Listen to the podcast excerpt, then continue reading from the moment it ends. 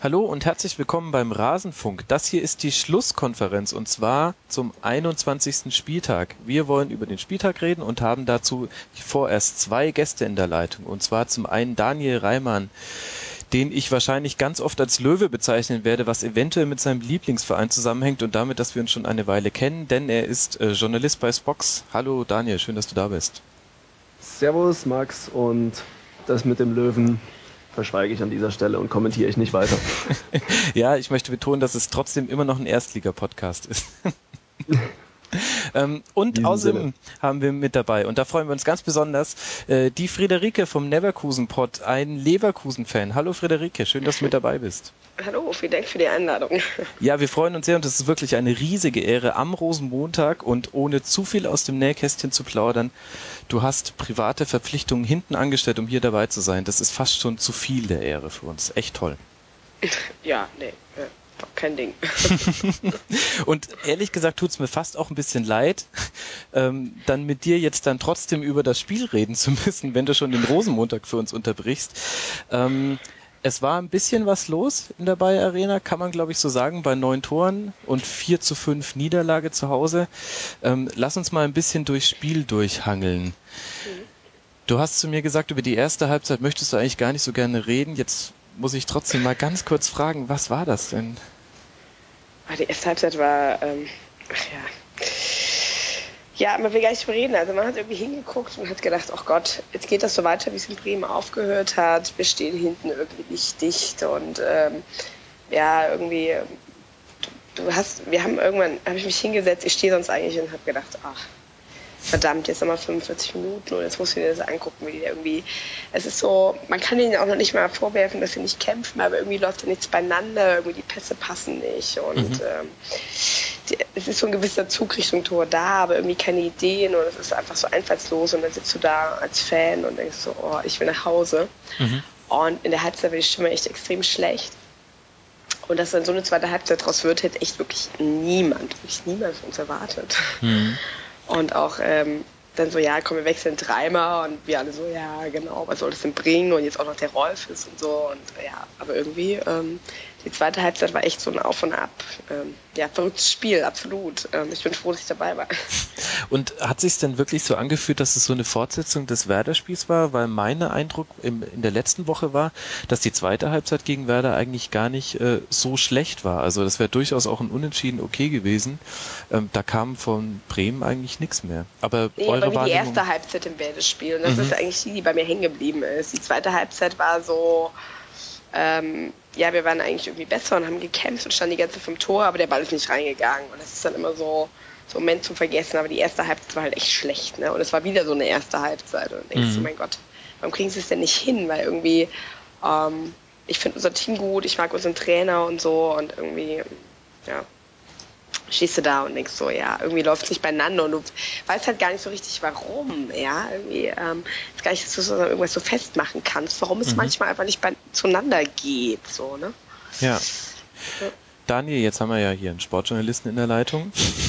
Und auch wenn er 60er-Fan ist, hat er trotzdem Ahnung von Fußball. Das lasst euch Dank, danke für die Anmerkung. Er hat zumindest eine Meinung, ja. Daniel, kannst du der Friederike erklären, was da schiefgelaufen ist?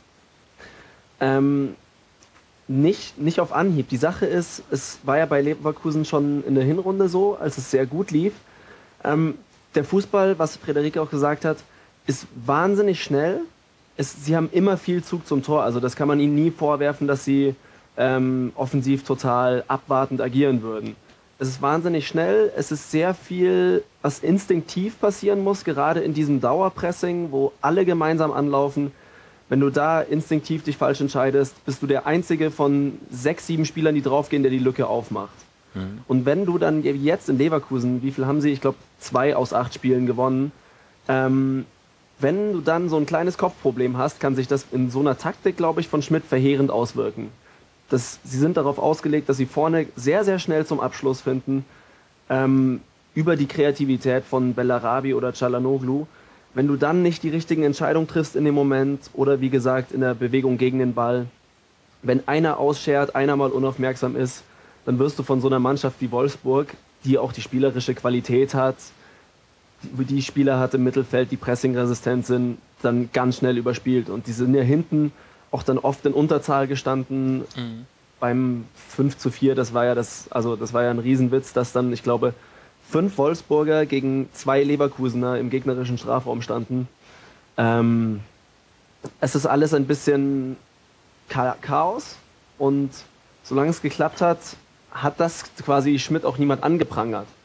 Aber dieses Chaos hat halt auch riesige Lücken, sobald nicht wirklich ein Rädchen exakt in das andere greift. Und das wird jetzt, glaube ich, dort sichtbar. Mhm. Plus viele individuelle Fehler. Also ein Papadopoulos, der einen rabenschwarzen Tag hatte gegen Wolfsburg zum Beispiel. Mhm.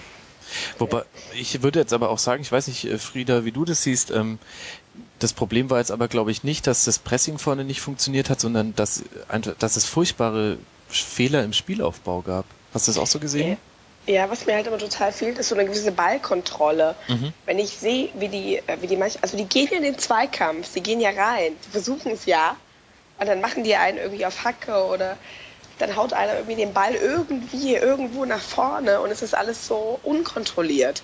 Hm. Ne? Es ist so, so sind ja ähm, letztlich auch die Tore entstanden. Sorry, wenn ich dich kurz unterbreche, ja, genau, aber genau. das 2 zu 0 von hm. Son, das war ja auch ein Vogelbild nach vorne getretener Ball. Das, lass mich liegen, 3, 3 zu 4 oder 4 zu 4, ähm, war auch nur ein hoher Ball, der dann, ähm, das war der Ausgleich durch Bellarabi. Mhm. Ja, der Ausgleich. Wo dann auch, ich glaube, es war äh, Knoche, der dann den Ball per Kopf irgendwie Bellarabi selbst in den Lauf gespielt hat. Ähm, auch da war jetzt kein Plan und keine Strategie dahinter. Da genau, gebe ich dir vollkommen das, recht. Das Problem ist, dass die, diese Tore geben dem Ganzen ja irgendwo recht. Ne? Und das ist halt irgendwie schade, weil eigentlich, eigentlich so funktioniert es halt nicht.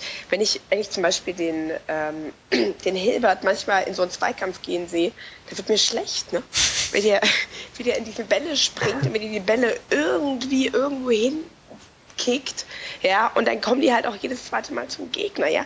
Ich meine, wir haben ja gute Spieler und ich glaube, dass sie in der Lage sind, den Ball zu kontrollieren, aber die machen das nicht. Mhm. Das ist so ein, dann wird so ein wildes Geköpfe und Gekicke irgendwie den Ball irgendwie in eine Richtung, weil einer unserer Spieler ist und jedes zweite oder dritte Mal verlierst du den halt gegen so eine Mannschaft wie Wolfsburg, ja. Das mag ja irgendwie funktionieren, wenn der Gegner auch keinen Plan hat. Aber wenn die einen Plan haben, dann funktioniert es halt einfach nicht. Und dann ist der Ball irgendwie so gefühlt Minuten in der Luft ja, und dann schauen alle diesen Ball hinterher und denkst so, das kann ja wohl nicht sein, ihr müsst diesen Ball kontrollieren, ihr seid doch Bundesligaspieler, du denkst manchmal, in welcher Liga bin ich hier eigentlich, ja, wie kicken diesen Ball eigentlich über das Feld? Und dann siehst du Wolfsburg, wie die, das war so beeindruckend, wie die manchmal so einen Seitenwechsel gemacht haben, wie die so einen langen Ball gespielt haben. Und der kam einfach an, mhm. ja, und der, Gegensp und der Spieler hat den einfach angenommen und hat den runtergeholt und dann hatte er den Ball. Ey, das habe ich von uns so ewig nicht gesehen und das fehlt mir halt so, ne? Ich weiß, dass sie das eigentlich können oder ich mhm. bild mir ein, die könnten das, aber die machen es nicht. Es ist immer so ein wildes Gekicke. Alles motiviert und versuchen irgendwie so offensiv nach vorne zu rennen, aber kriegen die Kontrolle nicht rein. Und wenn du die Kontrolle nicht hast, dann verlierst du halt auch gegen so Mannschaften wie Wolfsburg, weil die machen es dann einfach besser. Wobei ich auch behaupten würde, dass jetzt die spielerische Qualität von Wolfsburg gerade auf den Außenverteidigerpositionen, wenn es um Diagonalbälle geht oder so, deutlich höher nochmal ist. Also ich sehe einen Virinja oder Rodriguez, was das Spielerische anbetrifft, ja, einige erwarte, Plätze vor Böhnisch und Hilbert ich erwarte nicht, dass Böhnisch den von links hinten nach vorne rechts schießt. Das erwarte ich von Böhnisch nicht. Aber eben weil er das nicht kann, dann soll er nicht so tun, als ob. Ja? dann sollen die halt den Ball kontrollieren und sollen, die sollen halt einfach ne, den ganz normale Pässe spielen. Und das fehlt mir so ein bisschen, diese Kontrolle einfach. Okay. Aber letztens ist ja auch Schmidts System nicht wirklich auf Spielkontrolle ausgelegt. Ja, also aber da, es muss, da, ich, also ich finde, da muss man irgendwie einen Kompromiss finden. Ich finde das offensive Spielen gut und ich finde auch nicht, wir sollten uns verstecken und ähm, ja, aber man muss irgendwo, man muss irgendwie finden, so eine Kontrolle vom Ball und trotzdem den Zug nach vorne. Das muss ja irgendwie gehen. Und ich glaube, dass das auch geht, aber dass sie halt ein bisschen Zeit noch brauchen, das, das ja, das zu verwirklichen. Mhm. Und unsere Standards sind einfach gerade echt zum Weglaufen, aber ja. Aber da hast du ja schon das Interessante angesprochen, weil du jetzt gerade gesagt hast, äh, wir finden, ähm, jetzt haben wir dich ja hier quasi als Vertreter für die Leverkusen-Fans im Podcast. Ähm, die drei. ich wollte den Witz nicht machen, du hast ihn gemacht. ja, ich, ich mache solche Witze lieber selber, dann kommt nicht von anderen. ist man durch mit dem Thema. Nein, ich hätte es jetzt unhöflich gefunden, diesen Witz äh, dir gegenüber zu machen. Aber wie ist denn jetzt so ein bisschen die Stimmung unter den Fans? Weil der Rückrundenstart war ja durchaus durchwachsen. Ihr habt jetzt vier Punkte nach vier Spielen ähm, und mhm. der, die drei Punkte kommen von einem 1-0 bei der Hertha, wo ich sage, ja gut, ähm, das, das war, als, so hätte man gegen einen, als hätte man gegen einen Bierkasten 1 zu 0 gewonnen. Ähm, wie, wie, wie seht ihr so den Rückrundenauftakt und wie ist so allgemein die Stimmung? Äh, ja, den Rückrundenauftakt sehen wir nicht gut, klar. Ähm, wobei ich bin relativ froh, dass keiner so großartig gegen den Trainer wettert. Mhm. Ich denke, dass ähm, ja, man dem einfach noch Zeit geben sollte. Das ist auch so das, was ich von meinen, äh, ja, von meinen Kollegen sozusagen mitkriege. Ähm, wir waren alle sehr froh, dass die zweite Halbzeit diesmal anders war als die erste. Und ähm, als die Mannschaft am Ende ähm, nach dem Spiel zu uns gekommen ist, haben auch wirklich alle applaudiert. Keiner hat gepfiffen und alle sind eigentlich so, ja, wir müssen einfach weiter ackern, weiter alles geben. Und ja, die Stimmung ist durchwachsen, aber eher positiv. Also lieber einmal 4-5 verlieren als 5 mal 0-1.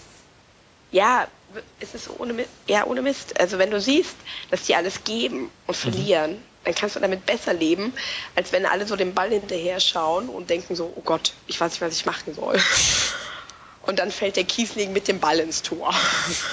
Das, ähm, ja, also ich meine, klar, am, am, Ende, am Ende des Tages brauchst du die Punkte, aber ähm, trotzdem dieser Sieg war, also diese Niederlage war echt unglücklich am Ende und es war super bitter, dann irgendwie in der Nachspielzeit dieses Tor zu kassieren. Es war bitter, dass der es war halt schon Platz geflogen ist und nächste Woche fehlt und so. Und trotzdem äh, war die Stimmung nicht schlecht. Mhm. Und wie, wie siehst du so generell die Leistung eurer Abwehr in dieser Saison? Jetzt hast du Spar jetzt schon angesprochen, war jetzt eher eine blödere gelb-rote Karte? Ja, also ich persönlich bin ein großer Sparge-Fan. ähm, ich finde in der Innenverteidigung aber nicht so ein Problem. Unsere Außenverteidiger muss man halt irgendwie so. Ich meine, der Hilbert spielt um Klassen besser als letzte Saison, aber irgendwie immer noch nicht gut. Mhm. Und ähm, der Böhnisch, ich mag den Böhnisch persönlich auch, aber was ihm halt, ich meine, der Böhnisch, der fightet immer, aber der kann halt einfach nicht mehr, habe ich so manchmal das Gefühl. Ne? Der geht halt rein und der kämpft und ackert, aber die Pässe sind halt einfach schlecht und die Zweikämpfe, der verliert jeden zweiten, ich weiß es nicht. Ähm, ich glaube, dass wir in der Außenverteidigungsposition noch irgendwie mehr machen müssen. Ähm, mit unserer Innenverteidigung bin ich eigentlich zufrieden. Der Toprak ist ein richtig guter Innenverteidiger und der Swatch, ich meine, der ist manchmal so ein bisschen brutal, dann fliegt er irgendwie vom Platz, das ist irgendwie blöd. Aber grunds grundsätzlich, ähm, was ich an dem mag, ist, dass er eine gewisse Routine reinbringt und dass der halt oftmals im Stellungsspiel recht gut ist. Ne? Also dass der, manchmal denke ich so, was steht der denn da jetzt so blöd rum? Und dann steht er aber irgendwie genau richtig und fängt genauso den Pass vom Gegner ab. Ne? Und dann bin ich wieder irgendwie total beeindruckt. Also die beiden mag ich. Mit dem Papadopoulos müssen wir halt irgendwie gucken. Irgendwie, der hat manchmal so richtig gute Spieler und manchmal denke ich auch, also wie jetzt dieses Spiel gegen Wolfsburg war so mäßig, würde ich mal sagen. Ähm, ja, der Jetzer ist verletzt, der fehlt. Mhm wobei der auch so ein bisschen äh, dazu neigt, sich irgendwie meine Karte abzuholen. Der ist auch manchmal so ein bisschen übermotiviert. Aber an für sich, glaube ich, ist er ziemlich talentiert. Ich bin froh, dass wir ihn jetzt noch eine Weile halten. Ähm, ich glaube, der kann auch innen spielen, wobei bis jetzt hat er nur außen gespielt. Ja, aber ich glaube, außen müssen wir halt echt noch einiges irgendwie tun, ne? oder einiges wieder. Ich glaube, der hat auch mal innen gespielt in der Hinrunde. Ja, der hat auch mal innen gespielt, aber sonst, also einmal, glaube ich, war das. Sonst hm, eigentlich mehr Freiburg. außen. Mhm. Aber auf Donati setzt der Kollege Schmidt ja gar nicht mehr, oder? Ja, ja. Der hatte der ja auch ein paar richtig gute Partien noch in der Hinrunde. Ja, der hat aber auch immer richtig schlechte. Ich weiß es nicht. Der Donati ist so. Mh. Er war dann auch zu verletzt, aber. Ja, ja genau. Bitte? Ich glaube, ich, also ich könnte mir vorstellen, dass er nicht richtig fit ist. Sonst würde der, glaube ich, mehr Einsatzzeit kriegen. Lass uns noch mal kurz zum Spiel zurückkommen. Da gibt es noch zwei Aspekte, die mich interessieren. Und der erste wäre, ähm, ich vermute einfach, dass du der letzte Fan bist, den ich das fragen kann. Wie fühlt sich das an, wenn Bastos gegen den eigenen Verein vier Tore schießt? Entschuldigung, ich sollte nicht lachen in diesen Tagen. Es ist ja, es, es, es, ist egal, wer es ist, wer vier Tore schießt. Mhm. Spielt mir scheiße an. Ich meine, okay. vor allem, es war dann auch so, ähm, gerade so aus diesem, aus diesem was ist das eigentlich, aus diesem flachen Winkel irgendwo. Das war so, wo du gar nicht so richtig siehst, dass mhm. er ein Tor schießt und auf einmal wackelt das Netz und du denkst so, ach Kacke. äh, nein, das fühlt sich nie gut an. Da gibt's, das kann man nicht beschönigen. Es ist, es ist egal, wer das ist. Ja, ich gebe zu, es war auch irgendwie eine selten dämliche Frage. Ich meine, aber was das ich Einzige, was bitterer war, ist damals Messi irgendwie. Wie viele Tore hat der geschossen? Fünf oder sechs? Das war mich so ein bisschen. Das da habe ich sogar mal, ich mache das nie, aber da habe ich den Fernseher ausgemacht. Das ist auch ein, wirklich ein Satz für die Ewigkeit. Das Einzige, was schlimmer war als Bas Dost, war damals Messi. Wobei man sagen muss, der Typ ist auch wirklich in der Form seines Lebens. Also gerade dieses erste Tor mit dem Außenriss, ähm, also meine Güte, ähm, das äh, hätte ich jetzt von ihm nicht so erwartet. Ähm, Wahnsinn. Es ist so, dass Also- ich mir die Spiele, ähm, ich, ich, also ich habe eine Dauerkarte, ich schaue die Heimspiele sowieso fast immer da und versuche so viel Ausspiele wie möglich. Und die Spiele, die ich live gesehen habe, die schaue ich mir eigentlich nicht nochmal an. Also es ist so, also jetzt, ich habe zwar Sky, aber ich gucke das eigentlich abends oder so nicht nochmal. Ich kann manchmal zu diesen, ob das jetzt so ein Außen- oder Inneres oder ich weiß der Geier nicht. Es war eigentlich, hast du gedacht, der Ball kann nie im Leben reingehen, auf einmal wackelt das Netz. So, das ist das, was ich so sehe und empfinde. Ne? No. Ja. ja, lass dir gesagt sein, es war ein sehr schönes Tor, aber ich würde es mir trotzdem an Ich deiner Stelle nicht nicht. nochmal, ich, ich würde es mir auch trotzdem nicht nochmal angucken. Ja, und So schön kann es gar nicht sein. Und, und dann habe ich noch eine andere Frage und zwar, ähm, warum wurde ähm, gegen André Schürrle gepfiffen? Weil er zurückgekehrt ist zu Wolfsburg oder weil er damals gegangen ist zu Chelsea? Du, das habe ich mich auch gefragt. Also es ist so, ich habe nochmal drüber nachgedacht. Damals, als der Schüle ähm, gegangen ist von uns, das war eigentlich relativ relativ normal abgelaufen. Ne? Der hatte gesagt, er geht und er hat dann noch für uns gespielt, hat jetzt irgendwie nicht mehr gut gespielt. Aber dass man ihm jetzt irgendwie vorwerfen könnte, er hätte, ähm, sagst du, er hätte jetzt irgendwie besonders schlecht gespielt oder wäre gar nicht motiviert gewesen, das, das war eigentlich nicht so. Ne? Und bei Chelsea hat sich eigentlich keiner für ihn interessiert und jetzt ist er wieder zurück in der Bundesliga. Ich habe es auch nicht ganz verstanden, warum die so, so krass auf ihn reagiert haben. Ähm, das Einzige, was, was ich mich erinnere, ich weiß gar nicht mehr, welches Spiel das war, aber es war irgendein Champions League Spiel, das haben wir verloren. Dann hat er geschrieben, hey, ja, haben die anderen, ach ja, ich glaube, das war Ibrahimovic, genau, die uns da so abgeschossen haben. Dann meinte er, ja, Ibrahimovic Show oder irgend sowas war das. Und dann, das, ich glaube, das haben die ihm übel genommen. Okay. Dass er so gegen den eigenen oder den ehemaligen eigenen Verein so gewettert hat, von wegen, ey, die anderen waren voll geil, voll gute Spiele und ich habe es genossen. So. Ähm, aber ansonsten hat er sich bei uns eigentlich nicht so zu Schulden kommen lassen. Ne? Ich weiß es nicht. Aber es, Ich habe ich hab mich auch gewundert, die haben extrem auf den reagiert. Ne? Hm, ja, ich hab's, hab's mir eben auch gedacht. Ähm, Und hat er irgendwie noch auf den Platz reagiert oder nach dem Spiel ist dir da was aufgefallen oder hat er es einfach Nee, weggeschluckt? nee, gar nicht. Ähm, die haben ihn ja auch ausgewechselt, was waren das, so 60. Minute oder sowas? Ein irgendwann so 70. in der ja. Zweiten, 70. ja. Als zweiten Halbzeit ausgewechselt, haben sie nochmal ausgepfiffen. Hm, ja, ich weiß es nicht. Wir sind eigentlich sonst nicht so, dass wir mit ehemaligen Spielern, also eigentlich haben wir ein ganz gutes Verhältnis zu unseren ehemaligen Spielern, aber warum Schüler irgendwie nicht, ich weiß es nicht. Jetzt lassen wir ein bisschen den Blick nach vorne richten. Also ihr seid Okay. jetzt, ja, ihr seid jetzt äh, auf Platz 6 mit 32 Punkten, aber zu Platz 4 auf Schalke ähm, nur zwei Punkte Rückstand und die nächsten Gegner sind Augsburg, Freiburg, Paderborn, Stuttgart. Ma muss man sich da jetzt ja eigentlich gar keine Sorgen machen, dass ihr wieder in die Spur kommt oder übertreibe ich jetzt im Positiven? Äh, Wie meinst du das?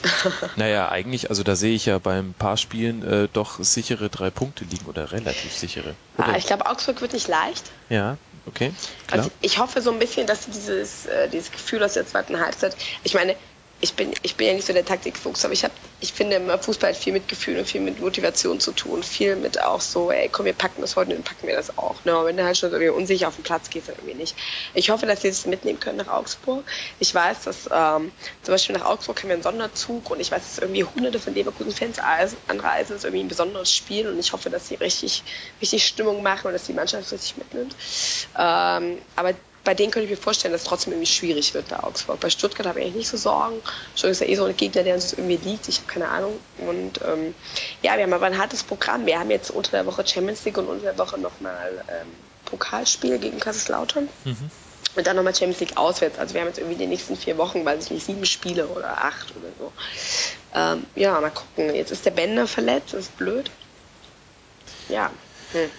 Wir, also wir, wir sind, wir sind ja Leverkusen-Fans und wir sind so vorsichtig optimistisch in den Rückrunden.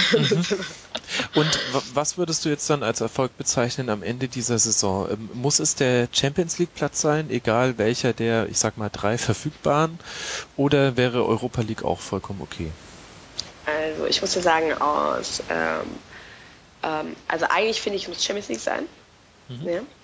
Aber aus Fanperspektive, aus der Perspektive von ich reise gerne auswärts, finde ich Europa League eigentlich ganz gut. Weil man da weiterkommt? Ja, weil man da einfach mal andere Stadien sieht und andere Vereine sieht und irgendwie die coolsten Touren doch irgendwie in die Ukraine oder nach Norwegen gehen oder so und nicht halt die nach Spanien, schon wieder zu Barcelona oder so. Ähm, aber äh, sportlich sollte es schon Champions League sein, finde ich. Oder zumindest Champions League Quali. Hm. Und ich würde jetzt auch die Ukraine jetzt derzeit nicht als coole Auswärtstour. Hör mal, das ist total hart. Wir waren ja, wir waren ja in Donetsk auswärts, mhm. ähm, 2013 im November. Und ähm, ja, es war kein Jahr später, hast du Bilder gesehen, wie das Stadion beschossen wurde und so. Und das ist halt echt. Absolut. Frag mal, wo die Bayern jetzt dann irgendwie. ihr Auswärtsspiel gegen Schachtjo Donetsk machen. Es findet nicht ja, in der Ukraine statt. So, ne? mhm, genau. Mhm. Daniel, jetzt, ähm, du hast ja noch ein bisschen neutraleren Blick drauf. Äh, wie siehst du denn jetzt so ähm, die Perspektive für Leverkusen? Ist es vielleicht äh, gerade das Problem, dass sie die vermeintlich machbaren Gegner jetzt in dieser Phase mit Champions League und DFB-Pokal kriegen? Das, also das wird einerseits insofern problematisch, weil sie sich in der Hinrunde schon schwer getan haben in den englischen Wochen, weil dieses Spiel halt das Schmidt spielen lässt, wahnsinnig intensiv ist. Mhm. Und er kann auch, erstens, er kann nicht so stark rotieren wie jetzt Premium-Beispiel der FC Bayern oder andere Top-Clubs. Er kann nicht einfach mal einen Chalanoglu und einen Bellarabi draußen lassen, wenn er es nicht muss. Da fehlen so elementare Elemente, die er nicht ersetzen kann. Und das hat man in den englischen Wochen in der Hinrunde auch gesehen, dass die da wirklich auf dem Zahnfleisch gegangen sind und dann sehr oft auch späte Gegentore bekommen haben, weil die ab der 70., 75. Minute ziemlich platt waren. Mhm. Ähm, ich glaube, was deutlich wichtiger wird als jetzt beispielsweise der konditionelle Aspekt oder der der Dreifachbelastung, ist ähm, das Spielsystem, dass Schmidt irgendwann zeigen muss, er hat einen Plan B. Weil der Plan A ist Gegenpressing wie verrückt, ganz, ganz schnelle Torabschlüsse und in der Rückwärtsbewegung im Zweifel auch mal, was sie zuletzt sehr vernachlässigt haben, taktische Fouls auch mal schmutzig dazwischen gehen, schon früh in der gegnerischen Hälfte, dann läuft man erst gar nicht in irgendwelche Konter. Mhm. Ähm, bisher habe ich noch keinen Plan B gesehen. Das Spiel ist immer noch Vogelwild, das war es in der Hinrunde auch, nur da hat es eben diesen positiv unterhaltenen Aspekt, jetzt hat es einen sehr, sehr negativ unterhaltenen Aspekt.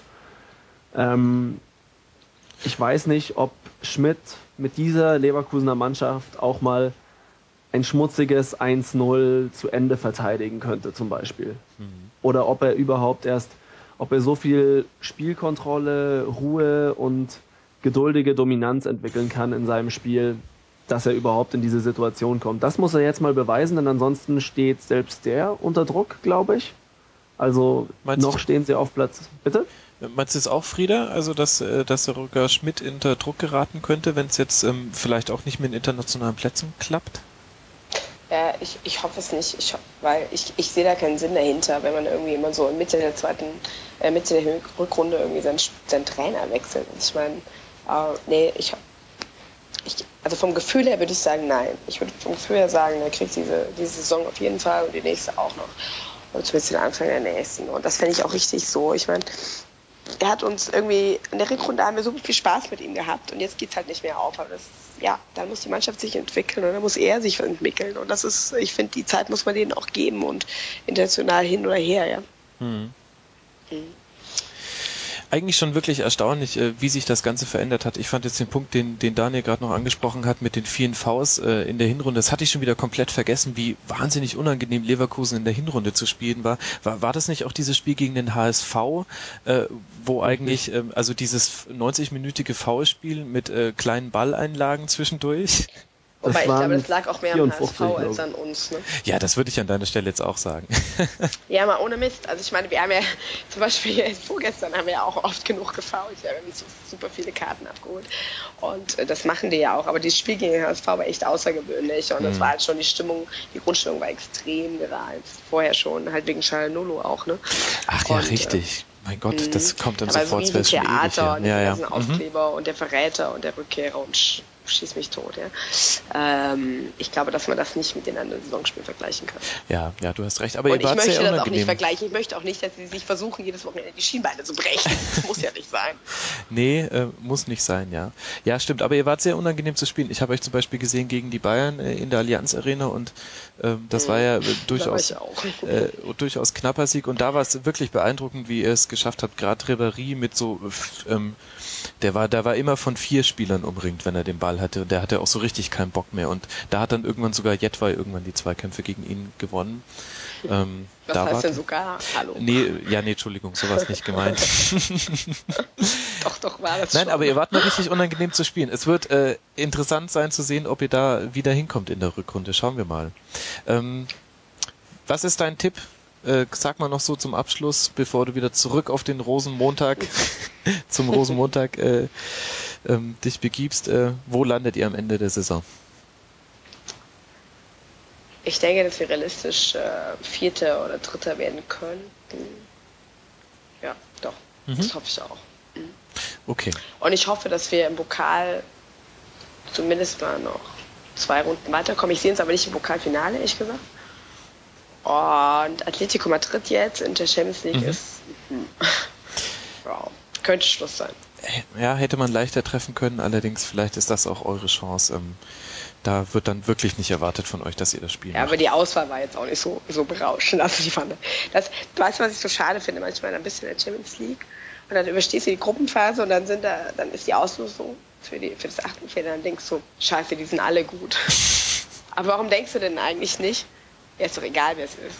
Das ist auch so ein bisschen so ein Leverkusen-Problem, dass du nicht denkst, ja, ist doch scheißegal, wir schlagen die alle, sondern dass du denkst, oh Gott, hoffentlich nicht Barcelona oder so. Ne?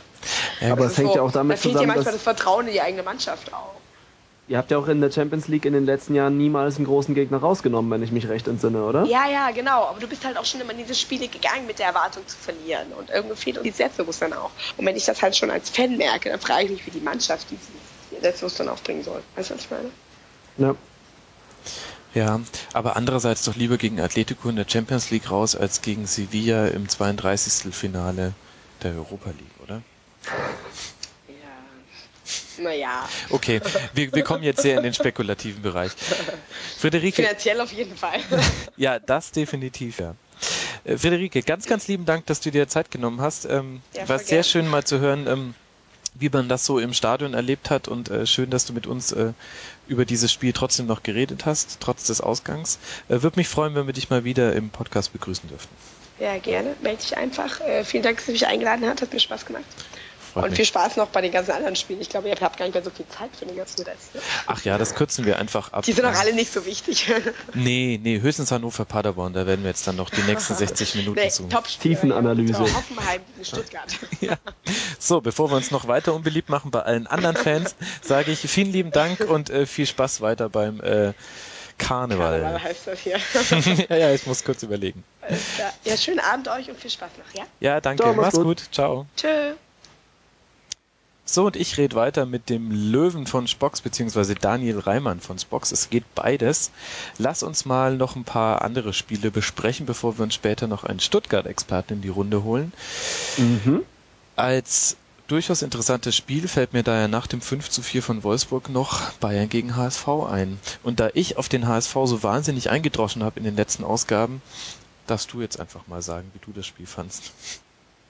Das war, ich habe das Spiel in der Redaktion gesehen und ähm, CVD an dem Tag war ein nicht weiter genannt werdender HSV-Fan, an den du dich wahrscheinlich noch sehr gut erinnerst, ähm, der auch, glaube ich, schon sehr desillusioniert in dieses Spiel hineingegangen ist, aber da wirklich dann währenddessen sehr viel mit dem Kopf geschüttelt hat. Ähm, aber nach wie vor die Leistung des HSV bis zur 20. Minute vehement verteidigt. Und da bin ich bei ihm. Also bis zum ersten Gegentor haben sie es echt gut gemacht. Mhm. Aber und sind auch noch in die Zweikämpfe gegangen. Und es hat auch noch im Kollektiv alles ganz gut funktioniert. Aber durch den schnellen Doppelschlag haben sie sich wirklich sofort komplett entmutigen lassen. Das fand ich das Beängstigende. Du kannst gegen Bayern dir mal eine 3-4-0-Rutsche abholen, haben auch viele schon gemacht. Aber dass das Spiel dann dermaßen körperlos wurde, dass dann ein eingewechselter Gaudino, der, lass mich raten, 41 Kilo wiegt, 1,20 Meter groß ist gefühlt, ähm, tun und lassen kann, was er will im Mittelfeld. Ähm, Körpersprache war verheerend und also wirklich keinerlei, keinerlei Zeichen mehr gesetzt in Zweikämpfen. Sie waren nicht mehr giftig, gar nichts. Und dass man sich so aufgibt, spricht nicht gerade äh, für die Mentalität und für die Moral einer Mannschaft. Dass man Bayern sportlich sehr, sehr unterlegen sein kann in der Bundesliga, ist legitim. Die Art und Weise, wie es verloren gegangen ist, fand ich bedenklich und erinnert ein wenig an die älteren HSV-Zeiten der letzten Jahre. Ja, das wollte ich gerade sagen. Also ähm, das ist ja das eigentlich Erstaunliche, dass das so eine so eine Klatsche mit Ansage war. Also die letzten Ergebnisse in München sind, das hört sich ja an wie Volleyball-Ergebnisse. 2 zu 9, 0 zu 6, 0 zu 8. Ähm, mhm. Das ist ja, also so habe ich ja früher an der Tischtennisplatte gewonnen, wenn ich gegen den Erstklässer gespielt habe. Also ich war da an der achten ja. oder neunten. Ähm, Mehr ist tatsächlich. Bitte? Ja, war es denn, also hat denn da wirklich gar niemand mehr dazwischen gehauen? War das das Problem oder standen sie vielleicht auch einfach zu offensiv? Also das war ja auch, natürlich wurde Zimbauer im Nachhinein jetzt dann seine offensive Ausrichtung vorgehalten. Ich finde das das finde ich ein bisschen ähm, zu eindimensional. Also es wurde viel kritisiert, aber ich denke, ähm, wenn ich mich damals da erinnere, vor etwa zweieinhalb oder drei Jahren hat Mainz in München 2-0 oder 2-1 gewonnen. Mhm. Und da hat Alagi damals ein super Hackentor gemacht. Und die haben eben genau das gemacht. Die sind von Anfang an draufgegangen, haben frech selber nach vorne gespielt, sich nicht nur versucht, irgendwie aus einer passiv verteidigenden Rolle mal die ein oder andere Konterchance zu erhoffen, ähm, sondern haben wirklich selbst die Initiative auch gesucht. Und Alagi hat dann im Nachhinein gesagt, äh, dieses Spiel kannst du nur gewinnen. Das war auch in einer sehr, sehr dominanten Phase von Bayern damals, wenn du hier entsprechend frech auftrittst. Also deswegen finde ich den Schritt von Zinnbauer in Ordnung. Mhm. Ähm, besser, als sich tatsächlich mit elf Mann über 90 Minuten in der Allianz Arena hinten reinzustellen ähm, es zumindest so zu versuchen, da Akzente zu setzen, hat jetzt hat die Mannschaft nicht wirklich umsetzen können. Ähm, du hattest vorher noch irgendetwas angesprochen, wo ich noch was dazu sagen wollte. Habe ich jetzt gerade. Ich habe über dem Tischtennis in der achten Klasse gesprochen. Ich denke, das war wahrscheinlich der wichtigste Aspekt, die letzten drei Minuten. ähm, Richtig. Lass mich einfach das nächste Thema vorgeben. Ähm, was mich jetzt auch gewundert hat, also ja, das war eine herbe Klatsche und äh, meine Güte, das ist wahrscheinlich jetzt nicht wirklich das Geilste, 0 zu 8 zu verlieren. Ähm, ich habe aber immer so ein bisschen den Eindruck, dass, äh, dass es in den Medien so die Tendenz gibt, das jetzt äh, zu überzubewerten. Also ich würde jetzt sagen, man kann 0-8 bei Bayern viel leichter abhaken als ein 0 zu 1 gegen den VfB Stuttgart in der 93. Minute. Also meine These ist, die schleppen das jetzt nicht irgendwie noch 15 Wochen mit sich rum, sondern äh, nächste, nächste Woche geht's halt weiter und ähm, das beeinflusst die nicht so sehr, wie jetzt getan wird. Stimmst du mir dazu oder siehst du es anders? das wäre, also es wäre gut, es würde mich freuen für den HSV, aber das wäre jetzt eher einer sehr intakten, moralisch und mentalisch intakten Mannschaft ähm, mit einem sehr, sehr gestärkten Trainer zuzutrauen, die mhm. jetzt einfach einen Spieltag einen verheerenden Blackout hat, bei Bayern mit 0-8 nach Hause geht, ähm, aber dann der Trainer das genau so schafft zu vermitteln, wie du es jetzt auch gerade formuliert hast. Ähm, dadurch, dass Zinnbauer immer noch ein beförderter A-Jugendtrainer ist, dadurch, dass diese Mannschaft seit nunmehr zwei Jahren da immer unten drin hängt, eine ganz, ganz grenzwertige letzte Saison hinter sich hat mhm. und auch diese Saison immer im Abstiegskampf, immer irgendwie mit dem Abstiegskampf zu tun hat, glaube ich, dass das ähm, 0 zu 8 die Lage jetzt nicht dramatisch verschlimmert, aber trotzdem nicht leicht, äh, leichter abgehakt werden kann als eine andere Niederlage. Und das hat man der Rhetorik der beteiligten Personen auch angemerkt, dass sie, sie das auch selbst schon sehr, sehr dramatisch eingeordnet haben. Mhm. Oder was heißt dramatisch, aber zumindest die Dimension der Niederlage so komplett anerkannt haben nach dem Spiel und ja, ich ja. bezweifle, dass sie da jetzt das schneller abhaken können.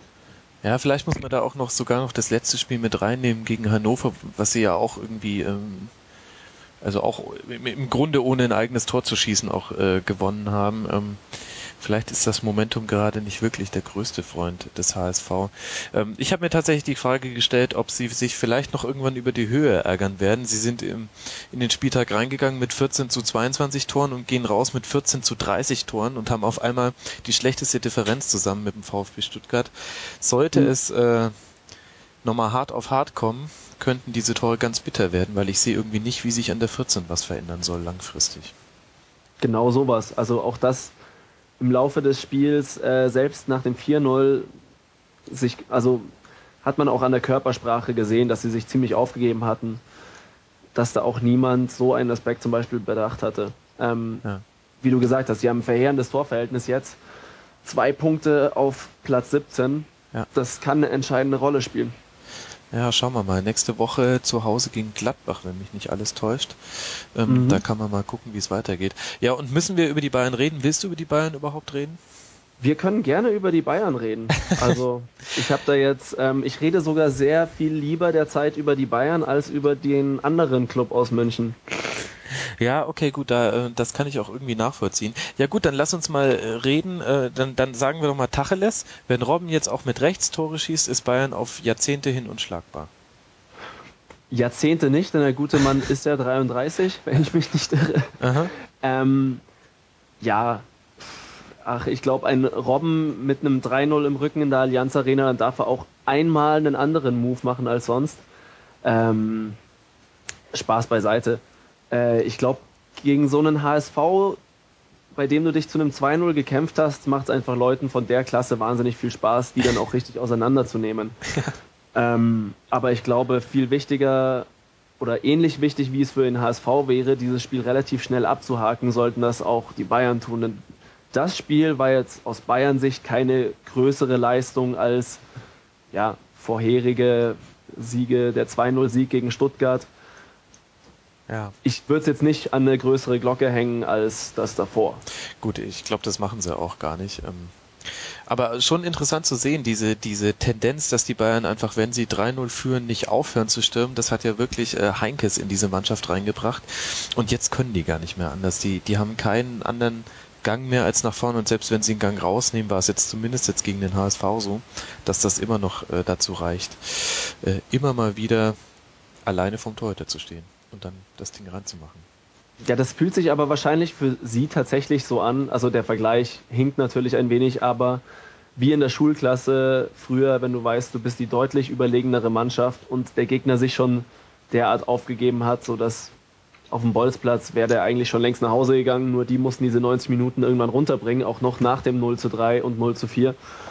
Ähm, das macht ihnen dann einfach Spaß, ihren Fußball so wie sie, so wie sie wollen, mit all der Dominanz, mit Passspiel, auch dann gerne mal mit extra Einlagen so dann runter zelebrieren zu können gegen den HSV. Ja, das ist ja auch cool. Das kennt man ja von der Konsole. Wenn man, wenn man bei Pro Evolution Soccer 4-0 vorne liegt, dann ist die gegnerische Mannschaft ja meistens auch durch die Form allein so schlecht, dass die nächsten vier auch noch fallen. Und wenn das vor allem dann gegen den kleinen Bruder passiert, dann zelebriert man das auch.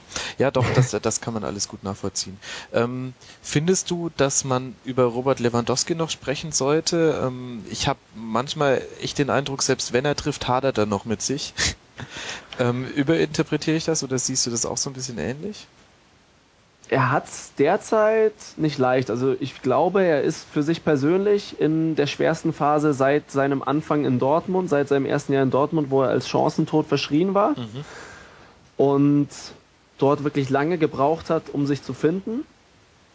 Ähm, ist die Rolle bei Bayern in diesem Spiel mit der ähm, Dreierkette dahinter oder Viererkette es liegt ihm nicht so, er fühlt sich nicht so richtig wohl, hat man das Gefühl, und ähm, ist auch nicht komplett in das Spiel eingebunden mhm. und hat auch jetzt nicht ähm, alle technischen Mittel, die jetzt beispielsweise ein Ian Robben hat.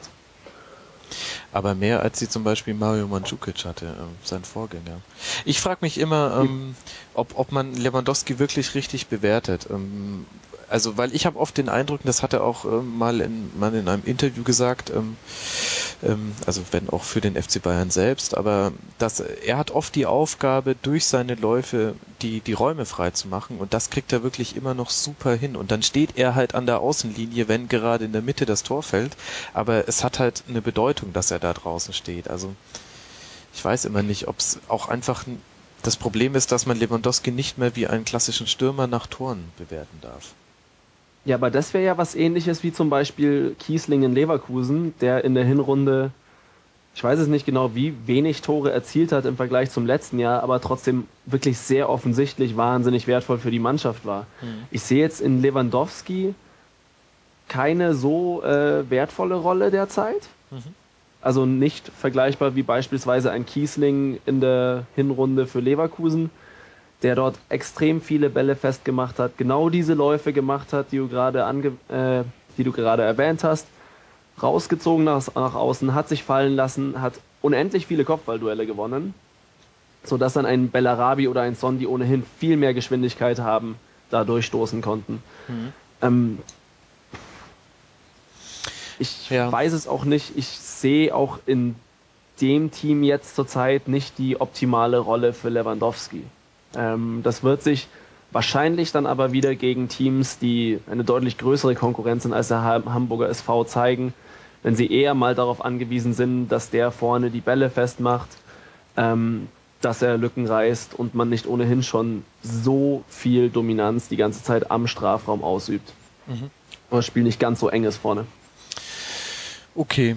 Ja, das, äh, das ist alles nachvollziehbar. Ich ähm, mein Gott, bewerten wir ihn nach der Saison, gucken wir mal, wie es international läuft. Ich will jetzt auch echt nicht das machen, was äh, viele andere machen und ein Thema aufmachen, wo ich gar nicht selber hundertprozentig überzeugt bin, ob es ein Thema ist. Lass mal das Spiel zumachen, weil letztlich war es, und das ist so grotesk, wie es klingt, es war halt auch nur ein 8 zu 0 gegen den HSV.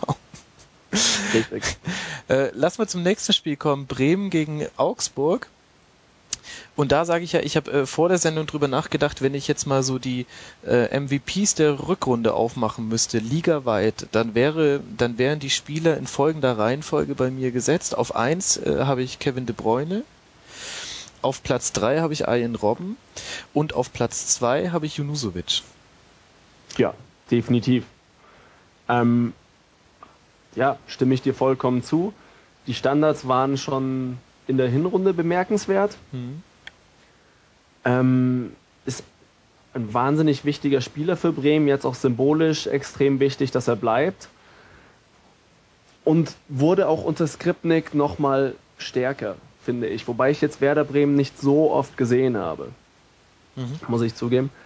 Ähm, aber definitiv einer der wichtigsten da vorne, da bei Werder Bremen drin. Mhm.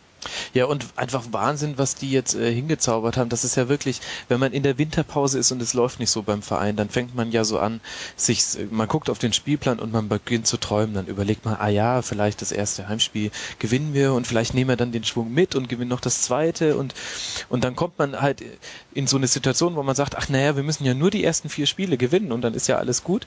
Und Werder hat es jetzt einfach gemacht. Äh, vier Spiele, zwölf Punkte und würdest du auch sagen, die sind eigentlich aus dem Abstiegskampf jetzt so gut wie draußen mit ihren 29 Punkten?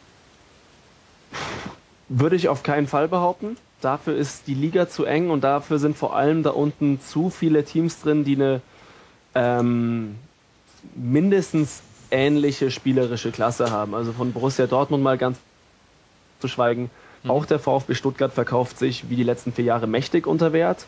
Ähm, auch beim HSV gibt es viele Spieler, die von ihrer Klasse weit über Platz 13 stehen könnten. Mhm. Aber andererseits, ähm, die haben jetzt 29 Punkte, die ganz ehrlich, die 40, die hast du in den letzten Jahren nie gebraucht, um nicht abzusteigen. Also gehen wir mal von 37 aus, das sind noch 8 Punkte in 13 Spielen. Also klar, man kann jetzt nicht sagen, sie sind sicher nicht abgestiegen, aber also dafür war das dafür war das Gebilde Werder in den letzten Jahren zu wackelig. Mhm. Also äh, ich bin ein großer Skripnik-Fan jetzt geworden. Mhm. Ähm, ich verdammter Aktionist.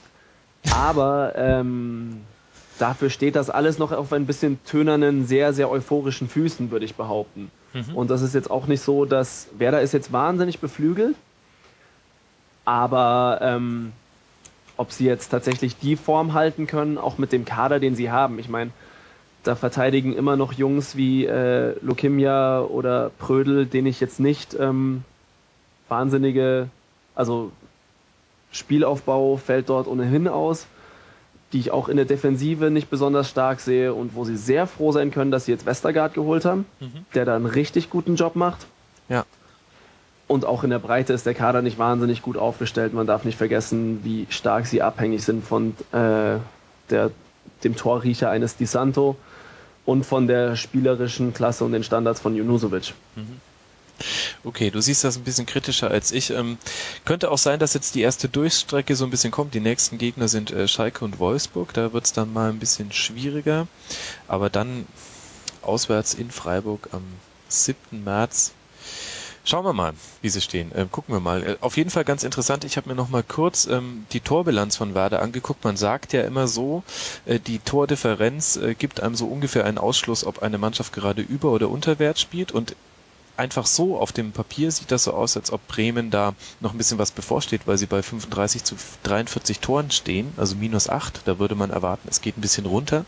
Guckt man sich aber nur mal die Spiele von Skripnik an, dann sind, haben sie mit 25 zu 20 Toren eine wesentlich bessere Bilanz. Also ich bin wirklich gespannt, wie die sich entwickeln. Ja. Wobei sie auch unter Skripnik zwei, dreimal eine ziemliche Rutsche bekommen haben. Also Gladbach war 1-4, Frankfurt war mhm. in Frankfurt 5-2, glaube ich, ja. Ja. Also. Aber dafür halt auch ganz viel gewonnen, was sie vorher mindestens unentschieden gespielt haben. Definitiv. Naja, gut.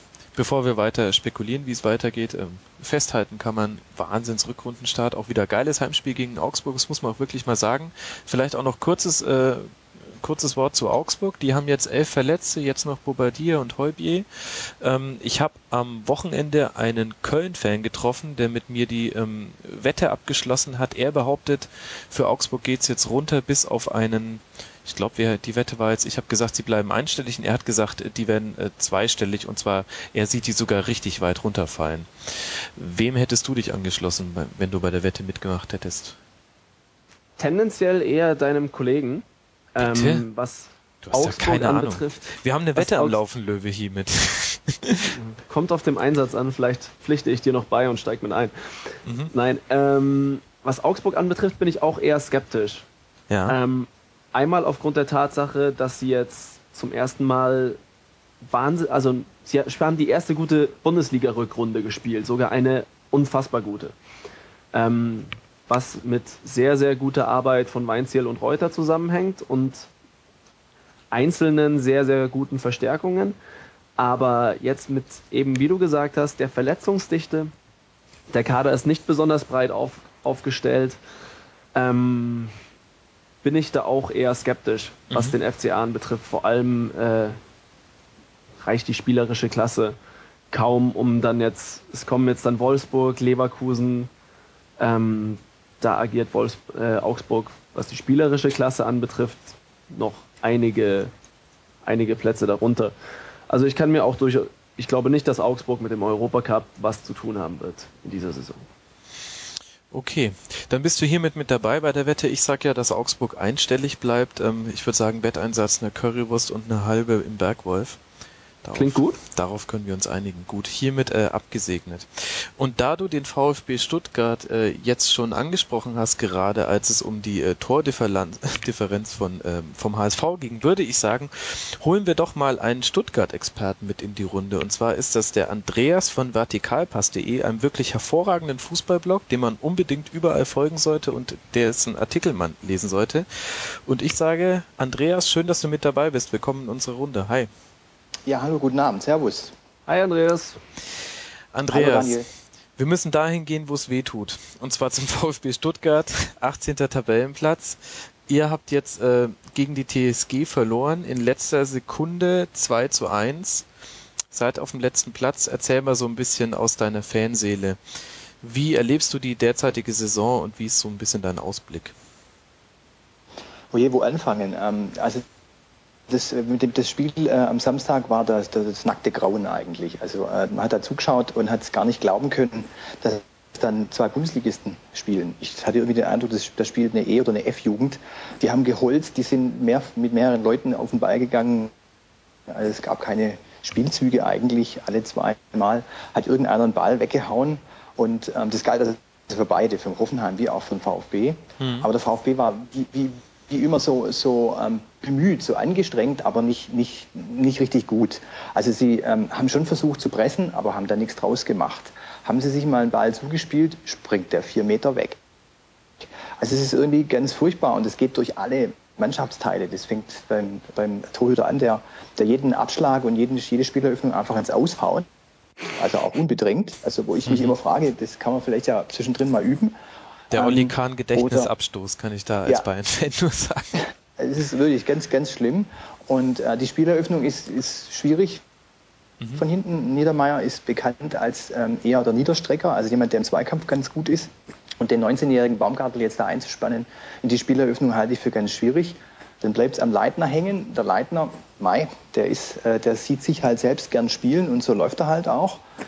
Und so kommt das Spiel halt nicht nach vorne. Also insgesamt ist, ist total der Wurm drin, aber der Wurm ist überall drin. Also der ist in der Mannschaft, die ist irgendwie total mutlos. Mhm. Der Trainer, der hat ja gesagt, er wäre jetzt ratlos. Und der Vorstand, den siehst du nicht, der ist mehr oder weniger ja, sprachlos. Planlos. Also es ist eine ganz, ganz furchtbare Situation. Also ich finde, es ist wirklich grauenhaft und, und zum Verzweifeln. Jetzt habe ich vom Daniel vorher gehört, dass er ja noch sagt, der VfB verkauft sich unter Wert. Da wäre ich jetzt hoffnungsvoll ähm, und würde gern wissen, wie du auf diese Idee kommst. es ist einfach, wenn ich mir die einzelnen Spieler teilweise im Kader anschaue, dann rein auf der individuellen Ebene sehe ich da viele über dem Kader vom SC Freiburg, vom SC Paderborn, ähm, teilweise auch Teams wie Köln oder Mainz. Äh, also beispielsweise ein Leitner, der ein hochveranlagter Spieler ist, aber der, wie du gesagt hast, ihm kein Trainer bisher noch beigebracht hat, mal nicht körperlos zu spielen. Ja. Ähm, oder auch mal gerne mal zehnmal den sicheren Pass zu spielen, als wieder so ein Gerät wie gegen Hoffenheim, äh, wo dann Kevin Volland eine Riesenchance hatte am Ende. Ähm, ja, äh, Baumgartel ist ein super Talent, aber hat eine wahnsinnig undankbare Aufgabe. Und auch sonst, äh, du hast von der spielerischen Klasse her einen sehr, sehr ordentlichen Kader, der jetzt nicht auf Platz 18 der Bundesliga stehen muss. Das war jetzt eher gemeint. Das ist richtig, aber der, der Kader ist ein ordentlich, ist eine schöne Bewertung eigentlich, weil jeder Spieler für sich ist ordentlich, ist Bundesliga-Durchschnitt oder gar drüber. In der Zusammensetzung, finde ich, beweisen sie seit mehreren Jahren so diese Eckpfeiler in der Mannschaft, beweisen seit Jahren, dass sie es äh, nicht, nicht auf, auf den Platz bekommen. Also seit Jahren spielt der VfB ja mit dem Niedermeyer, mit dem äh, Gentner, mit dem Harnik und mit dem Ibisevic. Das sind so die sogenannten Führungsspieler, wenn man mal da von Führungsspielern sprechen kann. Und die bringen es einfach nicht auf den Platz. Die, sind, die, die tauchen unter, ähm, sie sind nicht zu sehen. Also gerade der Gentner, den habe ich jetzt zum Beispiel gegen Hoffenheim überhaupt gar nicht wahrgenommen. Da hast du jemanden noch gesehen wie den Sakai, also ein ganz großer Fanfreund. Also im Gegenteil, die Fans mögen den gar nicht, die sagen, der kann nichts. Aber den hast du noch gesehen, der hat sich mhm bemüht, während jemand wie der Gentner komplett untergetaucht ist. Und ich weiß jetzt auch nicht genau, da kommt jetzt natürlich die Sache dazu, jetzt meint man, die Mannschaft hätte die Qualität, ob es dann so eine gute Idee ist, bei elf äh, Spielern ähm, sieben bis neun Defensive aufzustellen. Ob das dann auf, ob das so tragfähig ist, da bin ich echt im Zweifel. Also ich mag den Hüb Stevens eigentlich gerne und ich halte den auch für einen guten Trainer. Aber da ist er mir jetzt wirklich viel, viel, viel zu vorsichtig. Okay, da sind wir ja schon bei einem interessanten Punkt. Also du hast ja selber schon angesprochen, dass Hugh Stevens äh, nach dem Spiel selber ja ratlos war und zwar nicht nur im übertragenen Sinn. Also der hatte ja wirklich, also gerade, dass er noch wusste, in welchem Stadion er ist. Ähm, wie siehst du denn jetzt äh, seine Rolle und ähm, was macht es mit dir, wenn du deinen eigenen Trainer, also wenn sogar der Trainer verzweifelt? Also ich finde es ein wahnsinnig schlimmes Zeichen. Also das ist ja wie, wie überall im Leben. Es gibt Führungskräfte und die Führungskräfte müssen immer vorangehen, egal wie es um das Unternehmen steht. Ähm, sie müssen auf jeden Fall nach außen hin dokumentieren, dass sie wissen, wie es geht, auch wenn sie es gar nicht wissen, aber sie müssen nach außen hin so auftreten. Und das dachte ich eigentlich, dass das bei Hüb Stevens bisher immer der Fall ist. Der ist selbstbewusst aufgetreten, der hat gesagt, er versteht gar nicht, warum alle so schlecht drauf sind. Er weiß, er holt die Mannschaft unten raus. Habe ich ihm geglaubt. Hm. Man, man, er hat ja auch die Erfahrung, ich, aber. So ist es. Und am Samstag dachte ich, ich kriege einen Vogel. Also, dass der da wirklich sagt, ja, ich bin ratlos, es ist äh, unprofessionell und, und, und ähm, ein dermaßenes Armutszeugnis für ihn, das ist nicht zu glauben eigentlich, finde ich. Also das finde ich, ähm, ist eine Sache, die, die geht gar nicht und da sind natürlich auch alle anderen drumherum etwas verzweifelt. Der Herr Dutt wird sicher auch nicht wissen, was jetzt los ist. Der Präsident Wahler, dem graut ja sowieso schon, der weiß ja gar nicht, was Sache ist. Ähm, von daher finde ich, der Hüb Stevens hat da eine ganz, ganz schlechte Figur abgegeben. Ich hatte lange Zeit wirklich Vertrauen in ihn, aber das muss ich sagen, lässt mich an ihm zweifeln. Und findest du, da müsste jetzt auch der Verein ähm, aktiv werden? Ich, ich, erinnere mich an Thomas Förster, damals bei Bayer Leverkusen, der auch in einem Interview gesagt hat, also Entschuldigung, aber ich habe jetzt irgendwie auch weiß jetzt auch nicht mehr, wie wir das mit dem äh, Nichtabstieg hinkriegen sollen. Und dann wurde er direkt rausgeschmissen, auch äh, auf Grundlage dieser, dieser Aussage. Ähm, also ich, ich denke, der Herr Dutt hat auf jeden Fall, ähm, ich glaube, es war heute oder war es gestern, hat er versucht, gegenzusteuern, indem er gesagt hat, dass der Hüb Stevens eben sehr sich engagiert hatte und auch emotional sehr angepackt war und insofern eben ähm, ihm diese, diese Worte rausgerutscht wären, aber er jetzt schon wieder mit neuer Zuversicht ähm, nach vorne geht. Ja, das musst du, das musst du sagen, natürlich, äh, keine Frage. Aber äh, das ist äh, kein, kein gutes Zeichen. Ich meine, jetzt gehe ich aufs, aufs Feld, ich bin Spieler und, das, und er sagt mir, ich soll jetzt in Zukunft von links nach rechts laufen. Da sage ich doch, da denke ich mir doch, weiß der eigentlich, was er tut? Der ist doch ratlos, oder? Also das sind so Dinge, ich finde, das alles Entscheidende ist bei so einem Spiel, der Trainer sagt, was Sache ist und die Spieler glauben ihm so lange, bis das eintritt. Also wenn der ich, ich habe mal vom Tuchel ein wunderbares äh, Interview gelesen, wo er gesagt hat, wenn er dem Spieler sagt, er soll 90 Minuten lang die Linie runterlaufen und, und der Spieler sieht, es funktioniert, dann macht er es auch. Sobald er Zweifel hat daran, tut er es nicht und macht sogar das Gegenteil. Und das sind so Mechanismen, wo ich jetzt befürchte, die jetzt kommen, dass die jetzt den Stevens angucken und sich fragen, hat der alte Mann, in Anführungszeichen, jetzt spaßig gemeint, hat der Alte das denn überhaupt noch drauf? Und ähm, Jetzt äh, ist mir zum Rückrundenauftakt ist mir sehr positiv die Stimmung in Stuttgart bei eurem ersten Heimspiel aufgefallen mit auch einer wirklich tollen Choreo. Ähm, ist es so, dass das jetzt schon wieder komplett verflogen ist? Nein, also ich, mal, ich weiß nicht genau, wie jetzt eure Sicht auf die Fans aus Stuttgart sind. Es ist ja ganz gerne so, dass Stuttgart ja in der, in der Sicht aus Deutschland so ein bisschen als die Brudler ähm, wahrgenommen wird und die gegen alles schnell sind, also die auch ganz gern demonstrieren, wie man in Stuttgart 21 ja aussieht. Und in der Tat wird in der Stuttgart wirklich jede Woche mehrfach gegen irgendwas demonstriert. Das ist schon richtig. Aber die Fans ähm, wurden da ein Stück weit, glaube ich, falsch äh, beurteilt. Die haben sehr wohl immer äh, Kritik geübt, ähm, überwiegend mit Choreos und mit Transparenten. Ähm, aber es war nie so, dass die Mannschaft ausgepfiffen wurde, also dass nach fünf Fehlpässen sofort Unruhe entsteht. Natürlich wird dort gegrummelt, aber es wird nicht gepfiffen. Im Gegenteil, die, die ähm, Fans unterstützen eigentlich 90 Minuten lang die Mannschaft, solange es irgendwie geht. Und danach erwarten sie auch vielleicht ein bisschen Feedback. Das, was Dortmund zum Beispiel macht, dass die auch nach schlechten Spielen zu ihren Fans hingehen, das machen die Stuttgarter nicht. Die gehen bis zur Mittellinie, winken dann und dann gehen sie in die äh, Kabine. Das finde ich ein bisschen schwach. Die Stuttgarter sind im Moment noch recht ruhig im Spiel. Außerhalb des Spiels tut sich extrem viel. Da werden auch mal Busse angehalten. Jetzt, da gibt es dann wieder Verlautbarung von der großen ähm, Fanvereinigung Kommando Cannstatt, die da sagen, dass es so nicht weitergeht und dass sie nochmal genau hinschauen, was jetzt passiert. Ähm, aber im Stadion an sich ist die, ist die Stimmung noch, ich würde jetzt mal sagen, ruhig. Mhm. Wobei, also wahrscheinlich kommt dieses Image halt einfach genau von diesen Aktionen, wie das Bussen, Busse angehalten werden. Und ich kann mich noch erinnern, ich weiß nicht, ob das vor einem oder zwei Jahren war, ähm, als halt einfach ähm, ganz oft die Ausfahrt des Mannschaftsbusses oder der Spielerparkplatz blockiert wurde und dann, äh, ich glaube, äh, Dieter Hund damals noch mit dem Megafon schlichten musste. Also wenn du sagst, okay, werden da 90 Minuten Unterstützung, aber danach ist es, da brodelt schon manchmal im Kessel, oder? Also Nee, nee, da brodelt es auf jeden Fall im Kessel, aber ich halte das äh, ähm, ähm, eben auch für ein Indiz für eine gewisse Kommunikations, für gewisse Kommunikationsfehler, die der VfB macht. Mhm. Da wird eigentlich immer ähm, erzählt, dass jetzt zum Beispiel die letzte Saison, die recht schlecht gelaufen ist, dass die gnadenlos aufgearbeitet wird und dass auch Personalien genau angeschaut werden. Und es passiert nichts.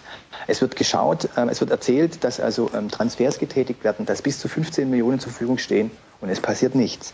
Und es wird der Dialog mit Fans jetzt auch, man kann auch sagen, mit vielleicht mit, mit, mit ähm, den erweiterten äh, Fan, Fangruppen dann auch nicht so sehr gesucht, sodass die sich dann irgendwann halt die Kommunikation suchen, das ist keine Frage. Die stehen immer da und werden aber äh, überhaupt nicht, nicht einbezogen und die holen sich das Feedback eben dann selber.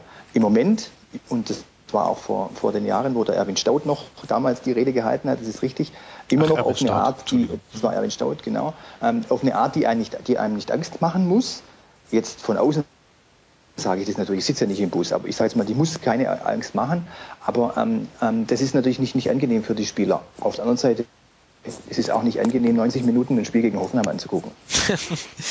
Ihr zahlt es ihm mit gleichen Mitteln heim. Okay, gut, das kann, das kann man niemand übel nehmen, ähm, wobei ich mich frage, ob das wirklich so ein Lebensentwurf ist, der lebenswert ist.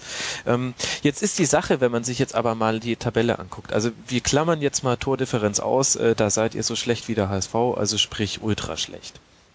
Ja, aber, danke. Entschuldigung, aber ich sage ja, wir klammern es aus. aber ansonsten sage ich, ihr habt drei Punkte Rückstand auf den Relegationsplatz, vier Punkte auf, äh, auf den Nicht-Abstiegsplatz. Ähm, eigentlich ist doch noch gar nicht so viel passiert. Es ist noch alles drin. Vor allem, wenn ich mir angucke, wie so euer Programm aussieht. Und da fällt mir vor allem auf, ihr habt am 32. und 33. Spieltag zwei Heimspiele gegen Mainz und HSV und dann ein Auswärtsspiel in Paderborn es ist doch eigentlich noch nichts passiert. Ihr müsst doch eigentlich, wäre doch noch genug Zeit, das Ruder rumzureißen und auch stimmungsmäßig da so ein bisschen, ich will jetzt nicht vom Skripnik-Effekt sprechen, aber da ging ja doch eigentlich noch was. So schlimm ist es doch nicht eigentlich. Also Grund Grundsätzlich ist es so, wenn man zwei Heimspiele nacheinander äh, in Stuttgart hat, dann ist das eigentlich grauenhaft, weil du weißt ja, dass äh, die Spiele in Stuttgart im Moment nicht gewonnen werden, geschweige denn, dass mal ein Tor geschossen wird. Also das ist im Moment für mich keine Perspektive, okay. ähm, dass der äh, 32. und 33. Spieltag zwei Heimspiele äh, für uns bereithält. Ähm, ist, ich ich finde es ähm, eher problematisch, dass äh, das nächste Spiel gegen Dortmund äh, sein wird am Freitag. Und da sagen wir mal, die sind die Chancen jetzt nicht optimal. Und dann sind es nicht drei, drei oder vier Punkte, sondern dann können es unter Umständen schon fünf bis sieben Punkte sein.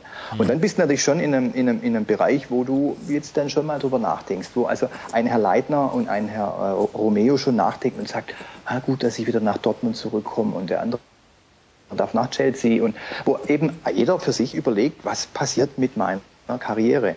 Und das sind, ähm, da kommt man dann so in eine noch weitere Abwärtsspirale. Zumal ja auch überhaupt äh, von einem positiven Denken im Moment kein ähm, ist überhaupt nichts da. Also ich sage immer, der, der Hüb Stevens lässt so ultra defensiv spielen, dass ich ja gar nicht mir vorstellen kann, dass überhaupt ein Tor geschossen wird. Es sei denn, so wie beim HSV, man schießt irgendwelche Abwehrspieler an und dann geht der Ball rein. Mhm. Oder, wie jetzt, oder wie jetzt der Sakai, der auch zufällig ein Tor geschossen hat. Aber es gibt überhaupt gar kein Potenzial, dass man ein Tor geschossen wird. Selbst wenn die Spieler, so wie der Daniel sagt, das Potenzial hätten, gut zu sein. Die werden im Moment, ähm, denke ich, äh, in eine dermaßen defensive Spielweise gecoacht, dass es wirklich schwer wird. Mhm. Aber, um da mal einzusteigen, hat denn Stevens aus deiner Sicht überhaupt ein offensives Konzept? Also kann der mehr als äh, hinten reinstellen? Ich aus deiner Sicht. Und wie sieht das aus? Also ich, find, ich finde, ähm, äh, letzte Saison hat er, hat er eigentlich bewiesen, dass er es kann. Da hat er auch sehr defensiv gespielt, aber er hat ähm, zumindest mal so aufgestellt und auch so ähm, von der Spielweise ähm, agieren lassen, dass nach vorne was möglich war. Also das, das sind, äh, ich erinnere mich gegen Schalke, 3-1 gegen Schalke, locker flockig gewonnen. Da wurde zwar im eigenen ähm, Stadion gekontert, aber wenn der Ball mal da war, wurde schnell gespielt spielt, meist auch lang und meist auch durchdacht, nämlich auf Außen. Da stand dann entweder der Harnik oder der Werner. Das ist heute nicht mehr mhm. zu sehen. Weil es gibt auf den Außen niemand, der dort steht. Es steht nur einsam und allein ein Ibisevic, über den man sich dann eben lustig macht, weil er keine Tore schießt. Aber ich meine, der kriegt keinen Ball. Der ist, der ist erster Abwehrspieler, der ist nicht Stürmer.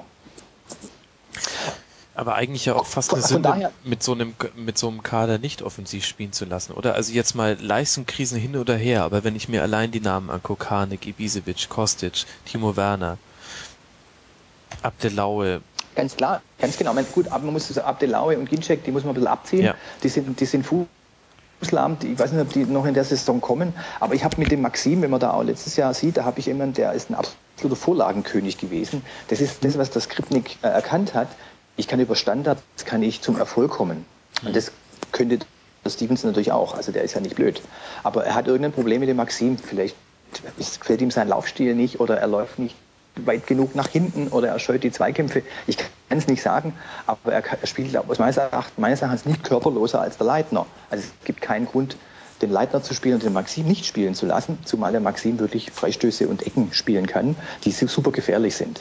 Hm. Und wie siehst du jetzt den euren Neuzugang, Serre Dier? traust du dem zu, dass der so ein bisschen Aufbruchstimmung mitbringt? Das ist der einzige, also dem, das ist der einzige, dem ich das wirklich zutraue. Dem hatte ich wirklich ich zufälligerweise am äh, Samstag am Vereinsheim. Ich habe aus welchem Grund auch immer war ich umnachtet, dachte ich gehe beim Vereinsheim was essen. Mhm. Und da lief der mir über den Weg und ich habe ihm dann gesagt, dass es toll ist, dass er da ist und wir brauchen so jemanden wie ihn. Und der war sehr nett und sehr freundlich und sehr aufgeschlossen, nachdem ja vorher der Bus ähm, gesperrt war. Und, und er hat auch gesagt, God is strong. God will help us. und hat so er damit Typ Stevens gemeint? ich glaube, er hat nicht Hugh Stevens gemeint. Aber ich sag mal, der, der könnte so einen Mentalitätsunterschied äh, ausmachen. Das ist das, was ich vorher sagte. Wir haben so brave, nette Spieler, die seit Jahren ihren Stiefel runterkicken und eine Macht im, ähm, in, im Team haben, die jetzt sie vielleicht nicht unbedingt verdienen. Und der Dier könnte einer sein, der eben durch seine aggressive Spielweise, ich habe ihn ja auch so einen Typ wie Mark van Bommel ähm, genannt, so der Aggressive Leader, der könnte so einer sein, der so ein bisschen den, den, den Moment ausmacht, der, der, der die aufrüttelt, der auch mal einen umtritt. Das, macht, das kann ja niemand. Also man kann nur, Ibisevic kann jemanden schlagen, aber umtreten, ein Zeichen setzen, das kann niemand. Ja? Aber glaubst du denn, dass da jetzt ein Neuzugang rein, der jetzt reinkommt, in dieses sehr, sehr wackelige Gebilde VfB mit einem Abstiegskampf äh, in ein Team eines Trainers, der offen zugibt, dass er keinen Schimmer hat, wie er da rauskommen soll, ähm, dass der die anderen jetzt tatsächlich mitreißt? Ich also, dass der ich, tatsächlich eine neue Mentalität da entfachen kann. Ist, das ist meine Hoffnung. Ich meine, wir haben okay. keine andere Hoffnung mehr. Ne? Ähm, ich kann mir das gut vorstellen, dass das so ist. Also der wird natürlich nicht viel sprechen. Also er spricht kein Deutsch. Ich habe versucht, mit ihm Deutsch zu sprechen. Hm. Das ging nicht. Der spricht kein Deutsch. Der wird die durch Körpersprache und ähm, ähm, durch, durch, ich sag mal, Gestik wird er die versuchen mitzureißen. Ah, er spricht Körper. Das, kann, das, das, ist gut. Ja, genau. Das, das, das kann funktionieren. Aber ich meine, es ist, es ist sonst niemand da. Ich meine, könnt, könnt ihr mir einen sagen, wo man sagt, ja, der geht jetzt mal voran, der tut mal was? Mir fällt da keiner ein. Ich meine, was, was, ich, was ich halt noch äh, so ein bisschen auch, was man, was man bei allem Negativen auch sehen muss, es fehlt vielleicht auch das Glück mal, es fehlt das HSV-Glück. Zwei schlechte Spiele, sechs Punkte. Sowas muss mal kommen. Das muss aber schnell kommen. Also wir spielen jetzt gegen Dortmund, dann spielen wir in Hannover und dann mhm. spielen wir das Zwölf-Punkte-Spiel gegen Berlin. Mhm. Und also den zwei Spiele vor Berlin dürfen nicht verloren werden. Vielleicht eins. Wobei es ja auch wobei ich es für ein bisschen mutig halte, nach äh, vier Jahren Abstiegskampf, dass der eine Gott beschwört und du schon aufs Glück hüpfst. aufs Glück hoffst. ja, nee, da siehst du, wie, wie weit es gekommen ist. Das ist ganz klar. Also es, es gibt jetzt im Moment keinen Grund, ähm, jetzt rein, rein faktisch, dass ich sage, besonders ein Spiel kommt zurück nach langer Verletzung oder ähm, es, äh, man, man, spielt ein, man sieht ein klares Spielsystem, das muss nur greifen, ne, so wie ich es vorher jetzt äh, bei der Frederike gehört habe, bei Leverkusen, man sagt, dem muss man Zeit geben, der hat einen Plan, das ist okay. Das sehe ich jetzt im Moment nicht. Das heißt, wir haben Glück, Glück und Gott. Ich meine, das sind zwei große Gs. Das ist doch wunderbar mhm. jetzt mal. Okay, und ähm, da, dann hätte ich abschließend aber jetzt noch eine Frage. Also du hast ja jetzt auch schon angedeutet, ihr habt jetzt nicht gerade nur ein Problem, sondern eher, ich sag mal, 23 plus Sportdirektor und so weiter. Und da sagt man ja immer so ein bisschen leicht heraus, manchmal kann da auch ein Abstieg gut tun, um so ein bisschen die Strukturen durchzuwirbeln und auch den Kader mal auszudünnen. Ähm, ist das eine Sicht, die du auch haben kannst oder sagst du kompletter Bullshit, ein Abstieg könnte uns sogar richtig tief runterwerfen?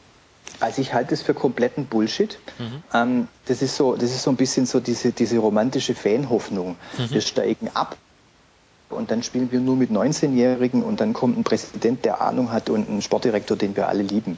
Das ist natürlich kompletter Blödsinn. Also wenn ein Abstieg wäre verheerend, weil das, da wären sie auch Jahre hinweg ähm, weg, also finanziell wie sportlich. Zu glauben, gleich im ersten Jahr wieder aufzusteigen, ist wirklich sehr, sehr optimistisch. Ähm, und ich würde mit aller Kraft versuchen, den, den Abstieg zu verhindern. Und wenn ich dort Spieler rausschmeiße, wenn ich vier Trainer habe, ich würde alles, alles tun. Jede, jede Patrone äh, würde ich schießen wollen, um den Abstieg zu verhindern, weil ich nicht daran glaube, dass es, dass es äh, rein in die zweite Liga ähm, zu gehen. Ich glaube, es hat keinen einzigen Verein gereinigt, Gladbach vielleicht, aber alle anderen, die mal runtergegangen sind, haben, tun sich unendlich schwer, wieder hochzukommen. Und von daher ist es für mich überhaupt keine Perspektive. Mein Gott, das sind ja äh, positive Aussichten. Andreas, Nein, ich, ich denke, sage, alles, alles, alles Unternehmen, das nicht abgestiegen wird, das ist, das ist der Punkt. Und irgendwann das Glück, das Glück, das kommt, denn Gott ist sowieso auf unserer Seite. Ja. Okay. Und ich kann dir sagen, dass mit dem Abstieg und Vereinreinigen ähm, haben wir vor elf Jahren mal versucht. Äh, mittlerweile sind wir auf Platz 18 der zweiten Liga, haben, glaube ich, noch mehr Trainer entlassen als der VfB Stuttgart in den letzten vier Jahren. Und äh, der Verein hat sich nicht bereinigt. Also ich drücke euch die Daumen, dass ihr drin bleibt. Dankeschön, Dankeschön. Ja, die Frage ist auch, ob so eine Reinigung dann durch so einen komischen Scheich auch wirklich kommen kann. Andreas, ich äh, drücke euch die Daumen. Ich äh, bin gespannt, ob Gott auf eurer Seite ist. Vielleicht sollten wir da nicht das ganz große Rad drehen. Jetzt schauen wir einfach mal, wie ihr ähm, gegen Dortmund spielt. Ähm, zu, euer, zu euer Leid ist es ein Heimspiel. Ganz genau. Alles, vielen Dank. Aber ich sage ja immer noch, versucht, dass ihr irgendwie dran bleibt im, in, im Drei-Punkte-Rückstand, sage ich mal, zum rettenden Ufer. Und dann wird das nochmal eine, eine andere Schlussphase der Saison. Ähm, ich ich würde da noch nicht zu früh die Flinte ins Korn werfen, Andreas. Das stimmt. Wenn wir in die Schlussphase kommen und wir dann dranbleiben, dann komme ich zu dir mit der Flinte. Das das hört sich sehr gut an. Damit, haben, damit wissen wir schon, wen wir im Rasenfunk zu Gast haben, dann am 32. Spieltag. Andreas, vielen, vielen Dank, dass du dir die Zeit genommen hast. Äh, ähm, Nochmal der Hinweis an alle da draußen, vertikalpass.de, ein tolles Fußballblog, das man unbedingt lesen sollte. Und ähm, ja, ich drücke euch die Daumen, Andreas. Danke, dass du dir Zeit genommen hast. Herzlichen Dank, hat viel Spaß gemacht. Freut Macht's mich. gut. Mach's gut. Ciao. Ciao. Jo, ciao. So, Daniel, wir haben jetzt noch ein paar Spiele, die wir besprechen müssten. Lass da mal so ein bisschen den Spieltag jetzt langsam mal zumachen. Als nächstes steht hier bei mir ein Spiel auf der Liste, über das will ich irgendwie gar nicht so wirklich reden, nämlich Gladbach gegen Köln 1 zu 0. Mhm. Lass uns vielleicht mal kurz erstmal über das Sportliche reden. Ähm, es wurde ja sehr heiß diskutiert, ob das Foul vor dem Freistoß zum letztlich entscheidenden 1 zu 0, ob das ein Foul war. Und da sage ja ich, ich berufe mich da auf, ich glaube Heribert Fandl, der mal gesagt hat, es ist anatomisch unmöglich, dass man ohne Fremdeinwirkung selbst ähm, sich so in die Hacken läuft, weil es muss eine Seitwärtsbewegung des Fußes geben. Damit. Mm, muss ich zugeben, ich habe das Foul jetzt nicht mehr vor Augen. Äh, ich habe nur ähm, noch meinen Kollegen Benjamin Wahlen ähm, im Kopf, der da äh, auch sehr, sehr geschmeichelt reagiert hat. Ähm, er ist Gladbach-Fan, oder? Er ist Gladbach-Fan. Mhm, okay. Also gut, ähm, dann, dann lassen wir die These einfach dahingestellt. Ähm, ähm, es sah so aus, also es hätte sein können, dass er über die eigenen Füße stolpert, aber wie gesagt, ich äh, beziehe mich da auf ein inzwischen drei Jahre altes Zitat. Äh, Doch, ich erinnere mich an die Wiederholung aus der Hintertorperspektive. Mit, stimmt mit dem Weitwinkel. Ja, da haben wir uns in der, als die Highlights liefen, ein wenig darüber lustig gemacht. Doch, ich bin bei dir tatsächlich, ja. Ähm, das ist sehr schön. Ähm, die Frage ist, wie, ähm, wie ist das jetzt zu bewerten, ähm, wenn sich dann Stöger danach hinstellt und so überkritisch ist? Äh, findest du, ähm, das ist, also sollen wir darüber überhaupt, reden oder findest du, es ist eigentlich lächerlich, dazu jetzt ein Thema aufzumachen? Ich denke, bei einem, ähm, wenn du in der 90. Minute das 0-1 kassierst, weil es vorher eine unglückliche Schiedsrichterentscheidung gibt, ist es mühselig, da dann das Spiel auf den Schiedsrichter zu reduzieren. Ja, definitiv. Köln war überschaubar angriffslustig in diesem Spiel, hat sich in den letzten Spielen auch schon schwer getan.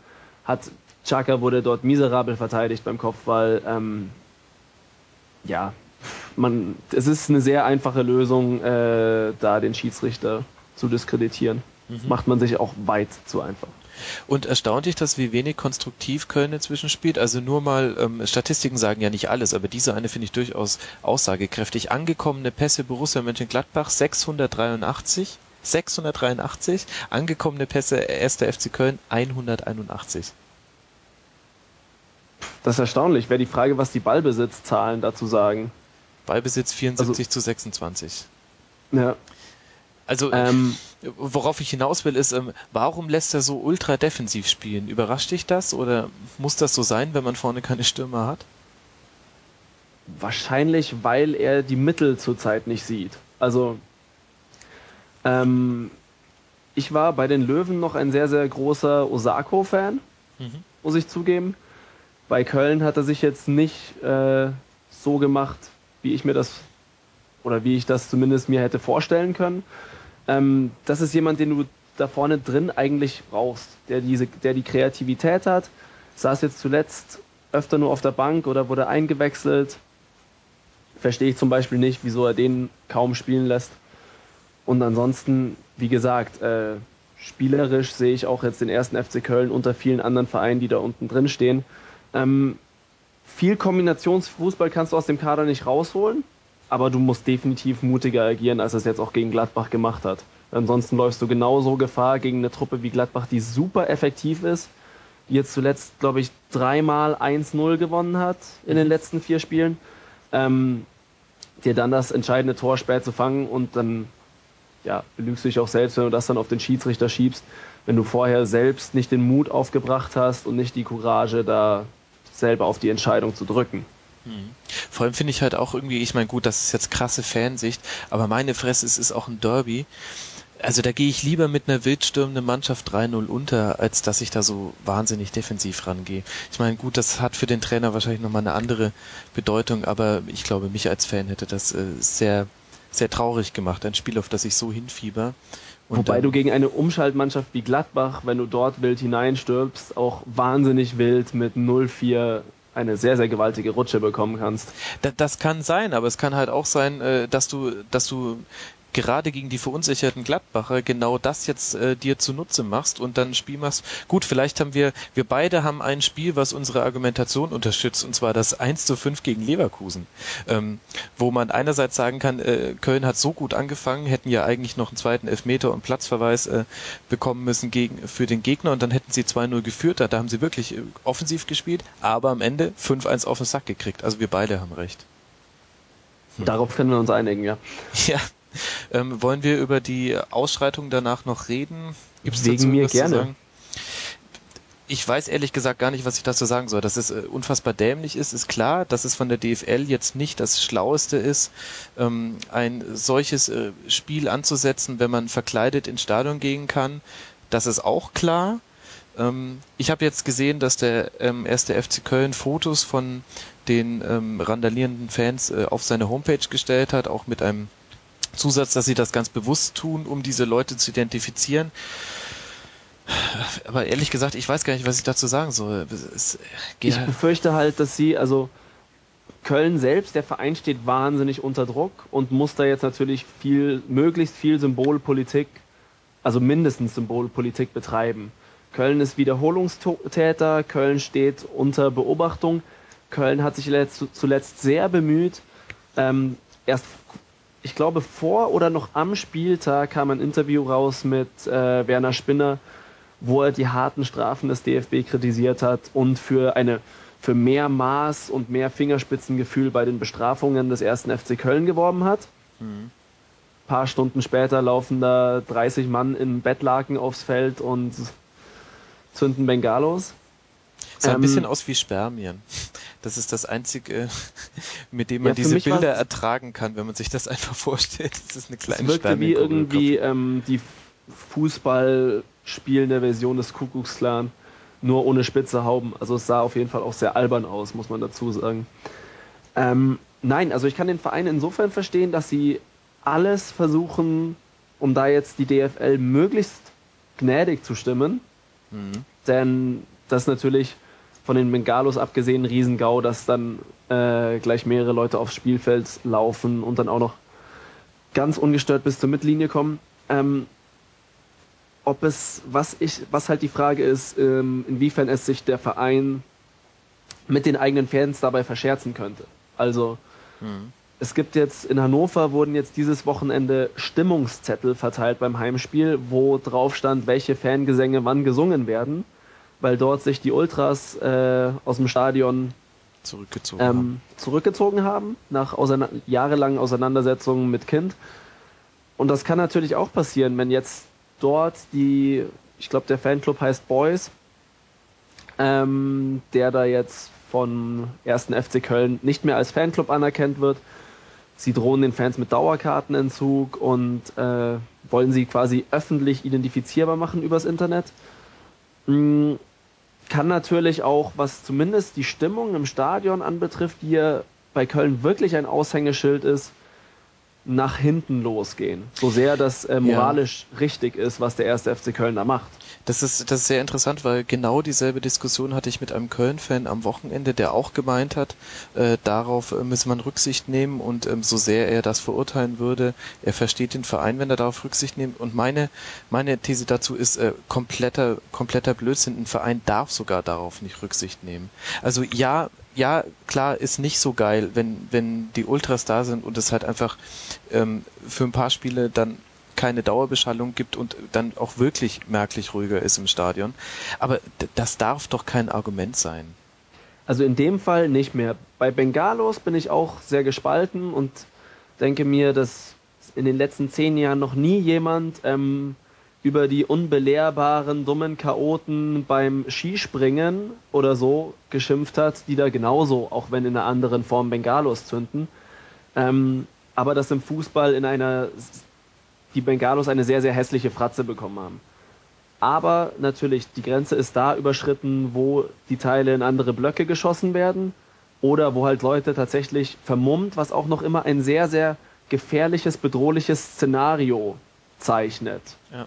Ähm, Kenne ich zum Beispiel aus dem 60er-Stadion letztes Jahr beim Amateure-Derby gegen Bayern standen unten in der Stehhalle mehrere 60er-Ultras vermummt als die mal die Mütze abgenommen haben, hat man, ich habe einen von denen dann gesehen, der war 19 und sah total liebevoll aus. Aber mit so einer Sturmhaube sieht halt jeder Mensch auch einfach böse und angsteinflößend aus. Fußball ist eine Massenveranstaltung und da sind, ist das natürlich dann für den Verein ein super GAU, wo er auch durchgreifen muss. Mhm. Man darf gespannt sein, was da jetzt kommt. Also ähm, ich habe mit einigen Leuten geredet, die tatsächlich jetzt mit einem Geisterspiel rechnen. Ich weiß nicht, was ich glaube eher aus, also ich kann mir nicht vorstellen, dass sie zu Hause mhm. ähm, irgendwelche Sanktionen auferlegen, aber ich könnte mir vorstellen, dass es keine Auswärtskarten gibt oder dergleichen. Mhm. Gut, ich meine, ob jetzt zu Hause 0 zu 0 da von 40.000 beobachtet wird oder nicht, ist ja dann auch egal. Ähm, auf jeden Fall auch nicht so schön, das habe ich, ähm, ich habe nur eine Zusammenfassung dieses Spiels sehen können, ähm, aber dabei ist mir aufgefallen, dass man nicht gesehen hat, das, was ich bei Twitter gelesen habe, dass es wohl dann auch Gladbach-Fans gab, die wiederum auch aus Spielfeld gerannt sind, um die Kölner wieder zu vertreiben. Ähm, fand ich interessant, dass ich davon keine Bilder gesehen habe.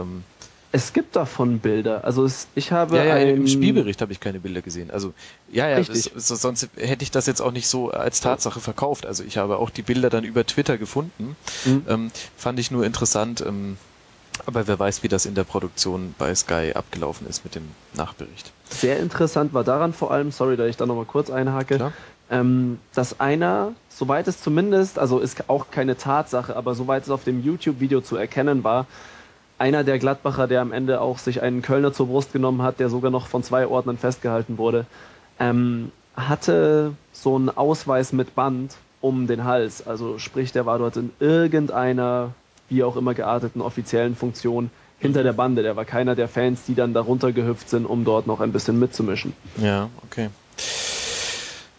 hoffen wir einfach mal, dass die Vereine vernünftig sind und da ähm, wirklich durchgreifen und nicht nur Lippenbekenntnisse von sich geben. Aber dann lass mal dieses äh, unleidliche Thema auch zumachen. Ähm, mhm. Mir ist auch immer ein bisschen unwohl. Ähm, so tief steckt man dann doch auch immer nicht drin, um da wirklich objektiv ähm, drüber berichten zu können. Äh, lass mal noch über ein paar andere Spiele reden. Als nächstes auf dem Zettel habe ich Dortmund gegen Mainz. Mhm. 4-2, Freitagabend. Ähm, ich finde ja, so der ganz große Umschwung war das jenseits des Ergebnisses nicht. Weil meine Fresse 0-1 nach gefühlten drei Sekunden mit einem unfassbaren Weidenfeller-Fehler ähm, und dann auch nach dem 2 1 gleich wieder das 2-2 zu fangen. Ich habe da sehr viele Muster von Dortmund erkannt, die ich schon in der Hinrunde gesehen habe. Das Einzige, was anders war, war die Chancenverwertung vorne drin und da hat ja auch der Torhüter ein bisschen mitgeholfen. Bin ich dazu kritisch? Nein, überhaupt nicht. Also es gab viele Spiele, die einen ähnlichen Verlauf hatten wie dieses, die Dortmund dann aber hergegeben haben. Was ich positiv finde, ist, dass sie eben nicht, Dortmund war auch moralisch zuletzt wahnsinnig angenockt. Und man hat gesehen, so sehr ähm, Klopp, der da wirklich, dem ich auch wirklich zutraue, jede Woche aufs Neue da einen ganz neuen Geist in diese Mannschaft reinzubringen, so sehr der das auch beschworen hat, ähm, die sind sehr oft, äh, gerade um die Winterpause rum, wo sich die Krise verschärft hat, nach einem frühen Gegentor dann auseinandergefallen. Dann kamen die Pässe nicht mehr an, die Mechanismen haben kaum mehr funktioniert. teilweise vogelwilde Laufwege in der, offenen, äh, in der Offensive und vor allem Mutlosigkeit. Mhm. Und das haben sie gegen Mainz geschafft, aufrechtzuerhalten. Mhm. Da ja auch wesentlicher Faktor äh, Marco Reus, Vertragsverlängerung, uns Marco. Ähm, also was ich mich da gefragt habe, ähm, das frage ich mich schon länger bei Borussia Dortmund, aber das ist mir jetzt wieder diese Marco Reus-Geschichte wieder aufgefallen. Da jetzt ins Stadionmagazin als Cover zu schreiben, uns Marco, und damit ähm, so ein Fass aufzumachen, von wegen, der würde jetzt wirklich die nächsten 15 Jahre da spielen. Das, mir ist das immer eine Spur zu viel bei der Borussia, weil, meine Güte, Götze hat damals seinen Vertrag auch verlängert. Und lasst die jetzt mal nicht international spielen, dann überlegt sich uns Marco auch, was er nächste Saison macht. Ähm, warum ist das denn immer so, so dick aufgetragen bei Dortmund? Einmal, weil, also der einfachste, weil naheliegendste Grund, in der Zeit, wo wirklich die Fans unfassbar wenig zu lachen haben und selbst die so treue Südkurve da schon mit dem Team sehr, sehr hart ins Gericht ging zuletzt, mhm. war das ein sehr, sehr großer Lichtblick. Also muss ich auch zugeben, hätte ich ihn niemals zugetraut. Ich hätte jede, ich wäre jede Wette eingegangen, dass Reus geht mhm. zum Ende der Saison, dass er nicht verlängert. Ähm, ja, Dortmund weiß, wie man sowas inszeniert, wobei das ja nicht nur in Dortmund der Fall ist. Die Kollegen aus Schalke sind ja damals mit Draxler mit, mit riesengroßen Draxler-Anhängern durch Gelsenkirchen gekarrt. Die Draxler-Laster. Ja. Genau das. Ähm, da ist jetzt Dortmund nicht der einzige der Verein, der das sehr, sehr feierlich darzustellen weiß. Ja, das steht aber, ihnen ja auch zu, aber jetzt mal ganz im Ernst, äh, nur aus der Vertragsverlängerung, ähm, letztlich bürden sie ihm ja auch ähm, da was auf, wenn sie jetzt äh, so tun, als hätte sich damit entschieden, dass er für immer bei Borussia Dortmund bleibt.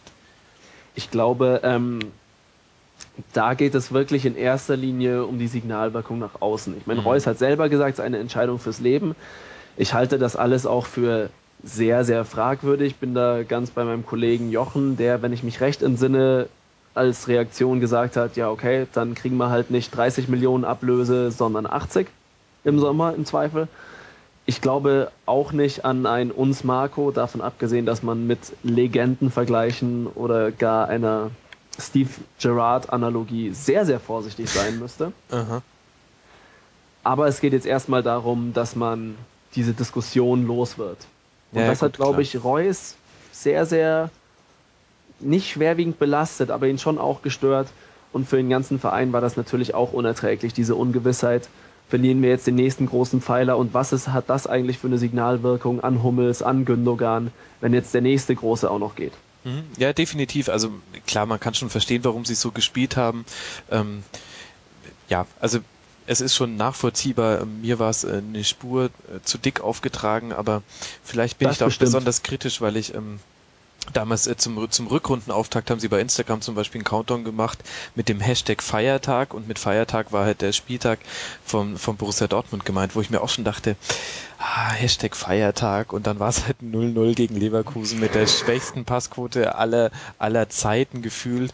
dachte ich mir auch so, oh ey, meine Güte, da hätte ich ja erstmal abgewartet, wie es so wirklich losgelaufen ist in der Saison. Aber egal.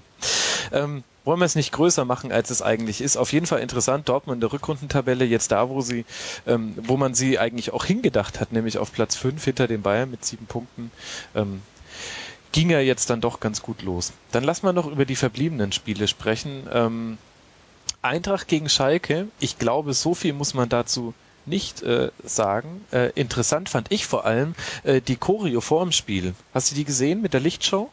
Das war Weltklasse. Ja, also sehr, gut. sehr beeindruckend und kann auch Frankfurt, muss man zugeben, wie kaum ein anderes Team in der Liga. Also wenn ich an Frankfurt denke, wie die Fans damals mit wie viel 15 oder 17.000 in Frankreich in der Europa League einmarschiert mhm. sind, alle in Orange. Ich ja. habe einen riesen Respekt vor den Frankfurt-Fans, wenn sie sich nicht gerade als äh, Krawallmeister inszenieren. Randalemeister war es, glaube ich. Mhm, ja, definitiv, ja.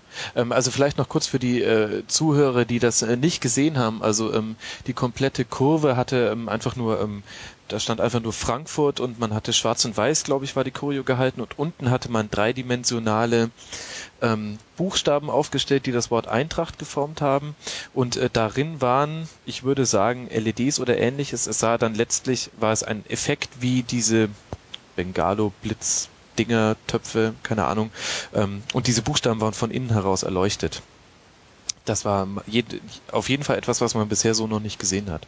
Ähm, interessant auch, dass die DFL da ja kalte Füße bekommen hat, obwohl äh, alle Ordnungsämter und so zugestimmt hatten, ähm, wollten die es in letzter Sekunde noch canceln.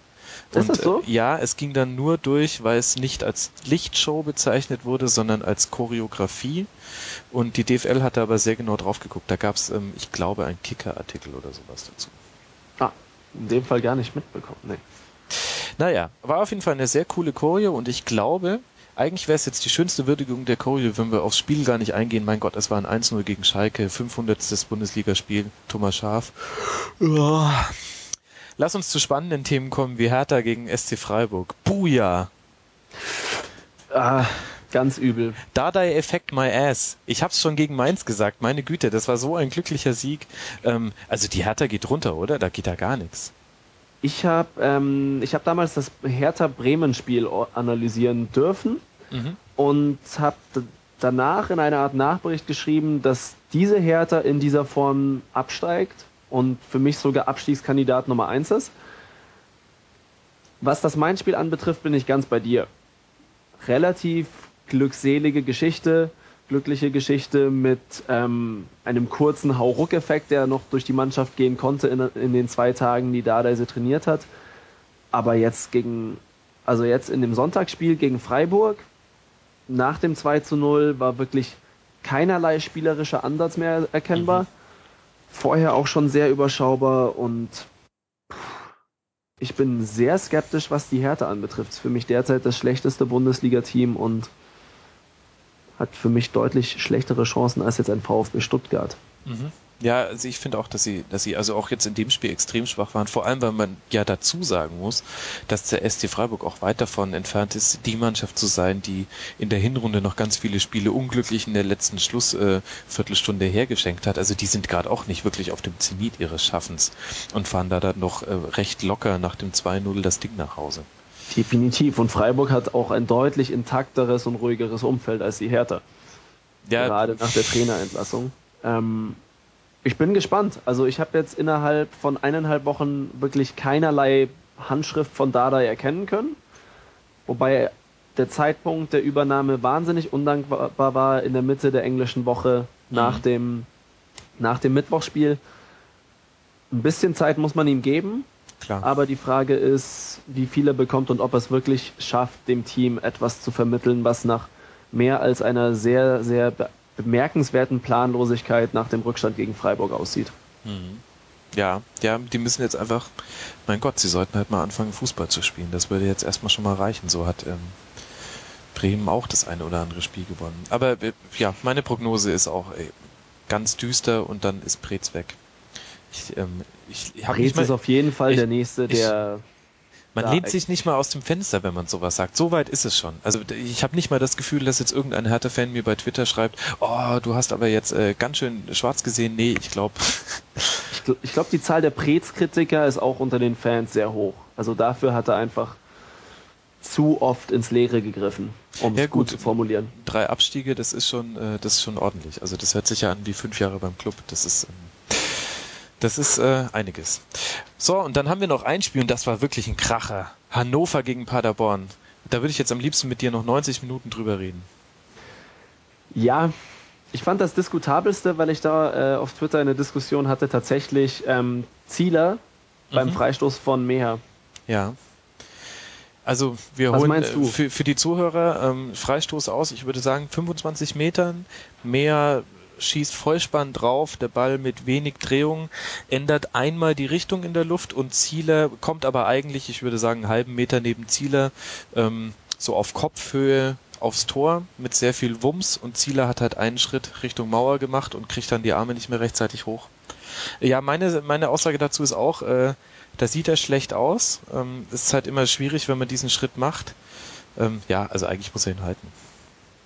Ich bin dann, bis, also er sieht wahnsinnig schlecht aus, aber ich sah das jetzt zum Beispiel nicht wie ähm, der Sky-Kommentator als einen verheerenden Torwartfehler, weil diese, also wie auch immer man sie auf Deutsch nennen sollte, Knuckle-Shots wahnsinnig schwer zu halten sind und am Anfang tatsächlich äh, den Ansatz eines normal über die Mauer gedrehten Balles behaben und dann so fies abdrehen und dadurch, dass sie wahnsinnig viel Speed haben, also ja. es gab jetzt glaube ich keine Messung und keinen Kommentar dazu, wie schnell der Ball von Meer war, aber der hatte schon wahnsinnig Geschwindigkeit drauf und wie du gesagt hast, sobald Zieler diesen ersten Schritt macht, ist es wahnsinnig schwer, dann gegen die eigene Laufrichtung den Arm so getimt hochzureißen, dass er ihn dann noch wirklich hinter den Ball bekommt. Aber ja, gibt es andere Gründe, Zieler zu kritisieren. Ich meine, letztlich ist es auch egal. Unterm Strich steht ein 1 zu 2 zu Hause gegen Paderborn und man muss sagen, meine Fresse haben die ihren Rückrundenauftakt versaut. Ähm, haben jetzt, äh, mein Gott, sie sind in der Rückrundentabelle punktgleich mit dem VfB Stuttgart. Das sagt eigentlich schon alles. Sie haben ein Pünktchen geholt.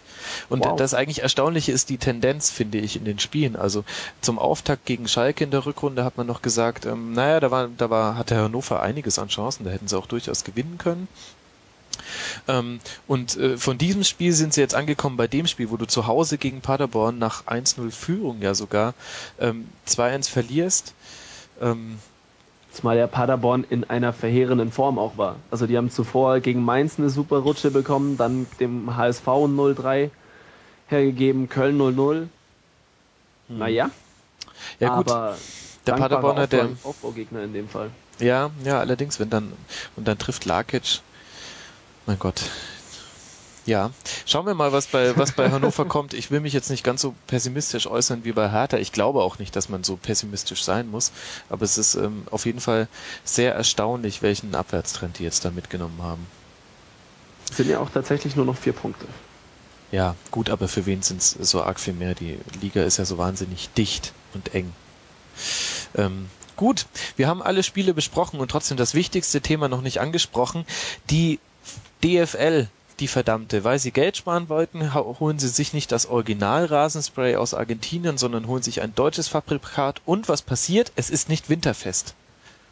Gab es nicht sogar diese Diskussion schon, also im Vorfeld, bevor das Freistoßspray eingeführt wurde, was ist eigentlich im Winter?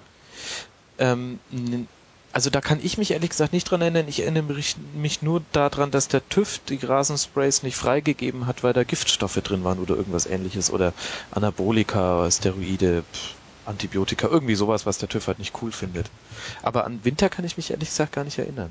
Was auch interessant war, erinnerst du dich an das Spiel Augsburg gegen Hoffenheim, wo es dann in der ersten Halbzeit einen wahnsinnigen Schneesturm gesetzt hat? Ja. Und wir haben ja zum Glück gelbe und orangene Bälle, aber was macht man mit dem Freistoßspray dann?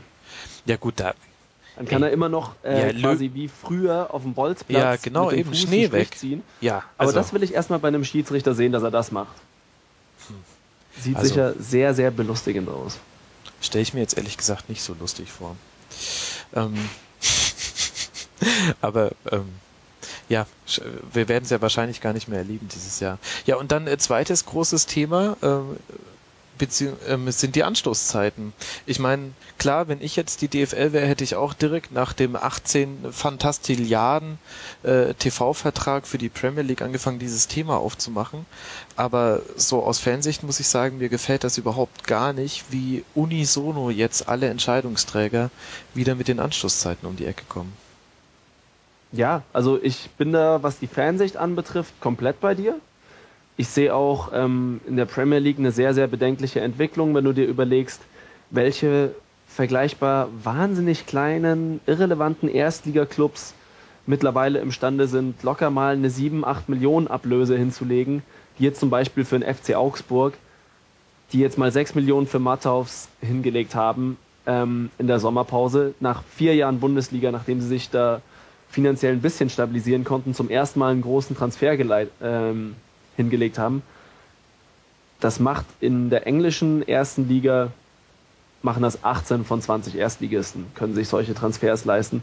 Auch aufgrund dieser TV-Gelder, weil ein, weil Cardiff City, ich glaube, wie viel Millionen war das? Ich habe die Zahl nicht mehr im Kopf, aber einen verheerend hohen zweistelligen Millionenbetrag aus den TV-Erlösen bekommt. Mhm. Ich glaube sogar dreistellig. Ich glaube, dass der, der letzte der Premier League so glaube ich, über 130 Millionen Euro bekommt oder so. Tatsächlich? Ja, gut, nagel mich jetzt nicht fest auf die Zahl, mhm. aber ähm, also es ist auf jeden Fall absurd. Also. Es, ist, es ist absurd und macht auch ähm, den Fußball in vielen seiner Strukturen und eben dann genau in diesem, was, in, was die Transfers anbetrifft, noch deutlich absurder ich bin da ganz bei dir und hoffe, dass die Fans es schaffen, also vor allem die organisierten Fanclubs und sei es in, äh, auch in Kooperation mit den Ultras so eine Aktion auf die Beine stellen wie damals. 12, was 12, war es? 12, Pro 1530? Achso, Pro 1530, ja. Mhm. ja. Ja gut, die haben auch mhm. gleich wieder ein Statement abgegeben pro 1530. Ich habe nur ehrlich gesagt, ich weiß nicht, ich verstehe nicht, warum nicht zum Beispiel die Liga auch sagen kann, diese Konferenz aus fünf Samstagsspielen, das ist nicht unsere Schwäche, sondern das ist unsere Stärke. Weil du hast ja, du hast ja gerade das Problem, dass es im Ausland schwierig zu vermarkten ist, äh, zu sagen, äh, hier das, äh, das Topspiel ist übrigens HSV gegen Hannover. Da sagt der mhm. durchschnittliche Vietnamese, hä? Genau. Ähm, wenn du aber jetzt sagst, ey, Fußball, ihr findet es alle ganz geil, aber ihr wundert euch, dass da immer so wenig Tore fallen. Aber hier, wir haben das fetteste Produkt überhaupt. Fünf Spiele gleichzeitig. Wo gibt's das noch? In der ausgeglichensten Liga der Welt. Warum verkauft man das nicht als Plus? Ich, naja. ich weiß es nicht, aber wahrscheinlich, weil es sich, ähm, ja, nicht so leicht dann in Zahlen messen lassen würde, dieses Argument. Aber ich bin da voll auf deiner Seite, wenn du dir jetzt überlegst, den Samstag die Schlusskonferenz. Also ja. ich bin weit davon entfernt, jetzt für den Fernsehsender Werbung zu machen, aber es war einfach in der Arbeit wahnsinnig aufregend und gleichzeitig natürlich auch mit viel Hektik verbunden, das zu schauen. Ja, ja, klar. Zack, aber passiert das Ding in, in, bei Stuttgart-Hoffenheim, Wolfsburg-Leverkusen ähm, und dann drittes Last-Minute-Tor war wo? Stuttgart, ähm, also Hoffenheim, Stuttgart. Offenheim, Stuttgart, Gladbach gegen Köln. Ja, genau. Genau, ja. Und wahnsinnig aufregend, wahnsinnig viel Action und das schaut sich jeder an und das wird auch keiner so schnell vergessen. Vielleicht wäre es möglich, dass man das mal ein bisschen, dass man sich in dieser Hinsicht stärker profiliert. Aber ich glaube, dieses Interesse gibt es weder von Seiten äh, der DFL und von Seiten der Clubs erst recht nicht, weil letzten Endes ihnen, den Clubs andere Anstoßzeiten finanziell in erster Linie nur zugutekommen können. Ja, ich weiß halt ehrlich gesagt nicht, ob das langfristig gedacht ist. Ich meine, wir müssen das jetzt nicht ausdiskutieren, weil wir beide haben weder Argumente in der Hand, also wir können es beide nicht beweisen, noch haben wir irgendwie ähm, einen Einfluss, einen Einfluss rauszunehmen. Aber ganz ehrlich, äh, guck dir die Topspiele an oder guck dir generell die Einzelspiele an, die Freitagsspiele und die Samstagabendspiele das ist jetzt auch wirklich nicht das, mit dem du, ähm, mein Gott, äh, den, den Chinesen dieser Welt äh, vor den Fernseher ziehst. Also ja, klar, die entsprechenden äh, Pay-TV-Sender können sich mehr exklusive Live-Minuten auf die Fahnen schreiben, aber es, äh, es bleibt halt trotzdem irgendwie Hoffenheim gegen. Ich bin da ganz bei dir. Wir haben nächste Woche Köln gegen Hannover, danach haben wir Frankfurt gegen HSV und dann Mainz gegen Gladbach. Ja, genau. Also finde ich, äh, finde ich alles irgendwie interessant, aber ich glaube halt, äh, da, dass da in Thailand jetzt ist jetzt nicht gerade ein Straßenfeger, um es mal so zu sagen. Und Definitiv gleichzeitig denke ich mir auch, ähm, äh, jetzt wurde ja auch thematisiert, eventuell sogar noch auf den Montag zu gehen. Das äh, halte ich für vollkommen irre, weil es ist ja jetzt schon auffällig, ähm, dass am Sonntag die immer gleichen Teams spielen, weil es ja immer so ein Pool aus den Teams ist, die nicht in der Europa League sind und nicht in der Champions League. Es sind die immer gleichen Teams, die am Sonntag spielen. Das, und mit Montag, das würde ja genauso werden. Und äh, mein Gott, dann hast du Augsburg immer am Montag. Ich habe nichts gegen Augsburg, aber das kann doch nicht die Lösung sein. Ich glaube nicht, also wie gesagt, da bin ich ganz bei dir.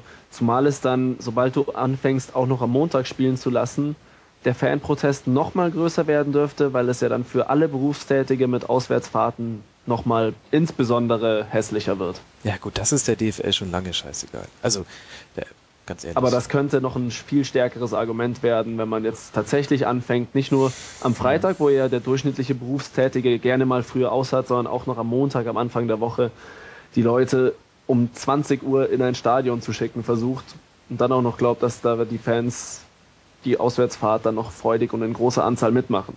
Also da könnte es auch einen sehr lauten Aufschrei geben. Ja, oder man lässt halt immer Wolfsburg ähm, spielen, die haben eh immer Schicht, habe ich gelernt, und äh, fahren nur mit 200 Auswärtsfans. Äh, da ist es dann auch egal, ob es 200 oder 100 sind. Ähm, und mit dieser kleinen Ketzerei können wir ja das Thema auch zumachen. Vielleicht können ja die Zuhörer, die es bis hierhin gehört haben, äh, sehr gerne uns mal bei Twitter und Facebook ein bisschen Feedback äh, schicken.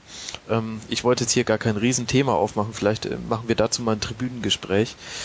Ähm, aber durchaus interessant, was da so alles passiert ist jetzt in der letzten Woche. Löwe, liegt dir noch was auf dem Herzen, außer der TSV 1860? Nein, nicht zwingend. Also ich bin einmal mehr gespannt, ähm, welchen neuen Trainer wir jetzt dieser Tage vorstellen werden. Mhm. Sieht zumindest alles so aus, als wäre jetzt auch von allen, der tatsächlich selbst vom Investor bzw. seinem Vertreter abgenickt wurde, jetzt abgesägt wird. Poschner sitzt relativ fest im Sattel, obwohl er relativ wenig Argumente hat. Ähm, ja, und der Präsident ist gesundheitlich angeschlagen und sieht alles gerade sehr, sehr knifflig aus, einmal mehr. Und diesmal ist halt die Lage sportlich am bedrohlichsten und mhm. deswegen will ich eigentlich gar nicht über diesen Verein reden. Ja, Okay, das kann ich sehr gut nachvollziehen. Lass uns vielleicht mit, mit etwas Positivem rausgehen.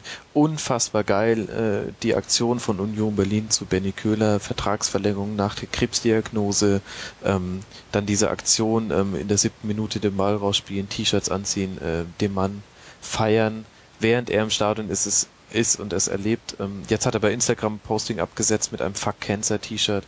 Ähm, ja.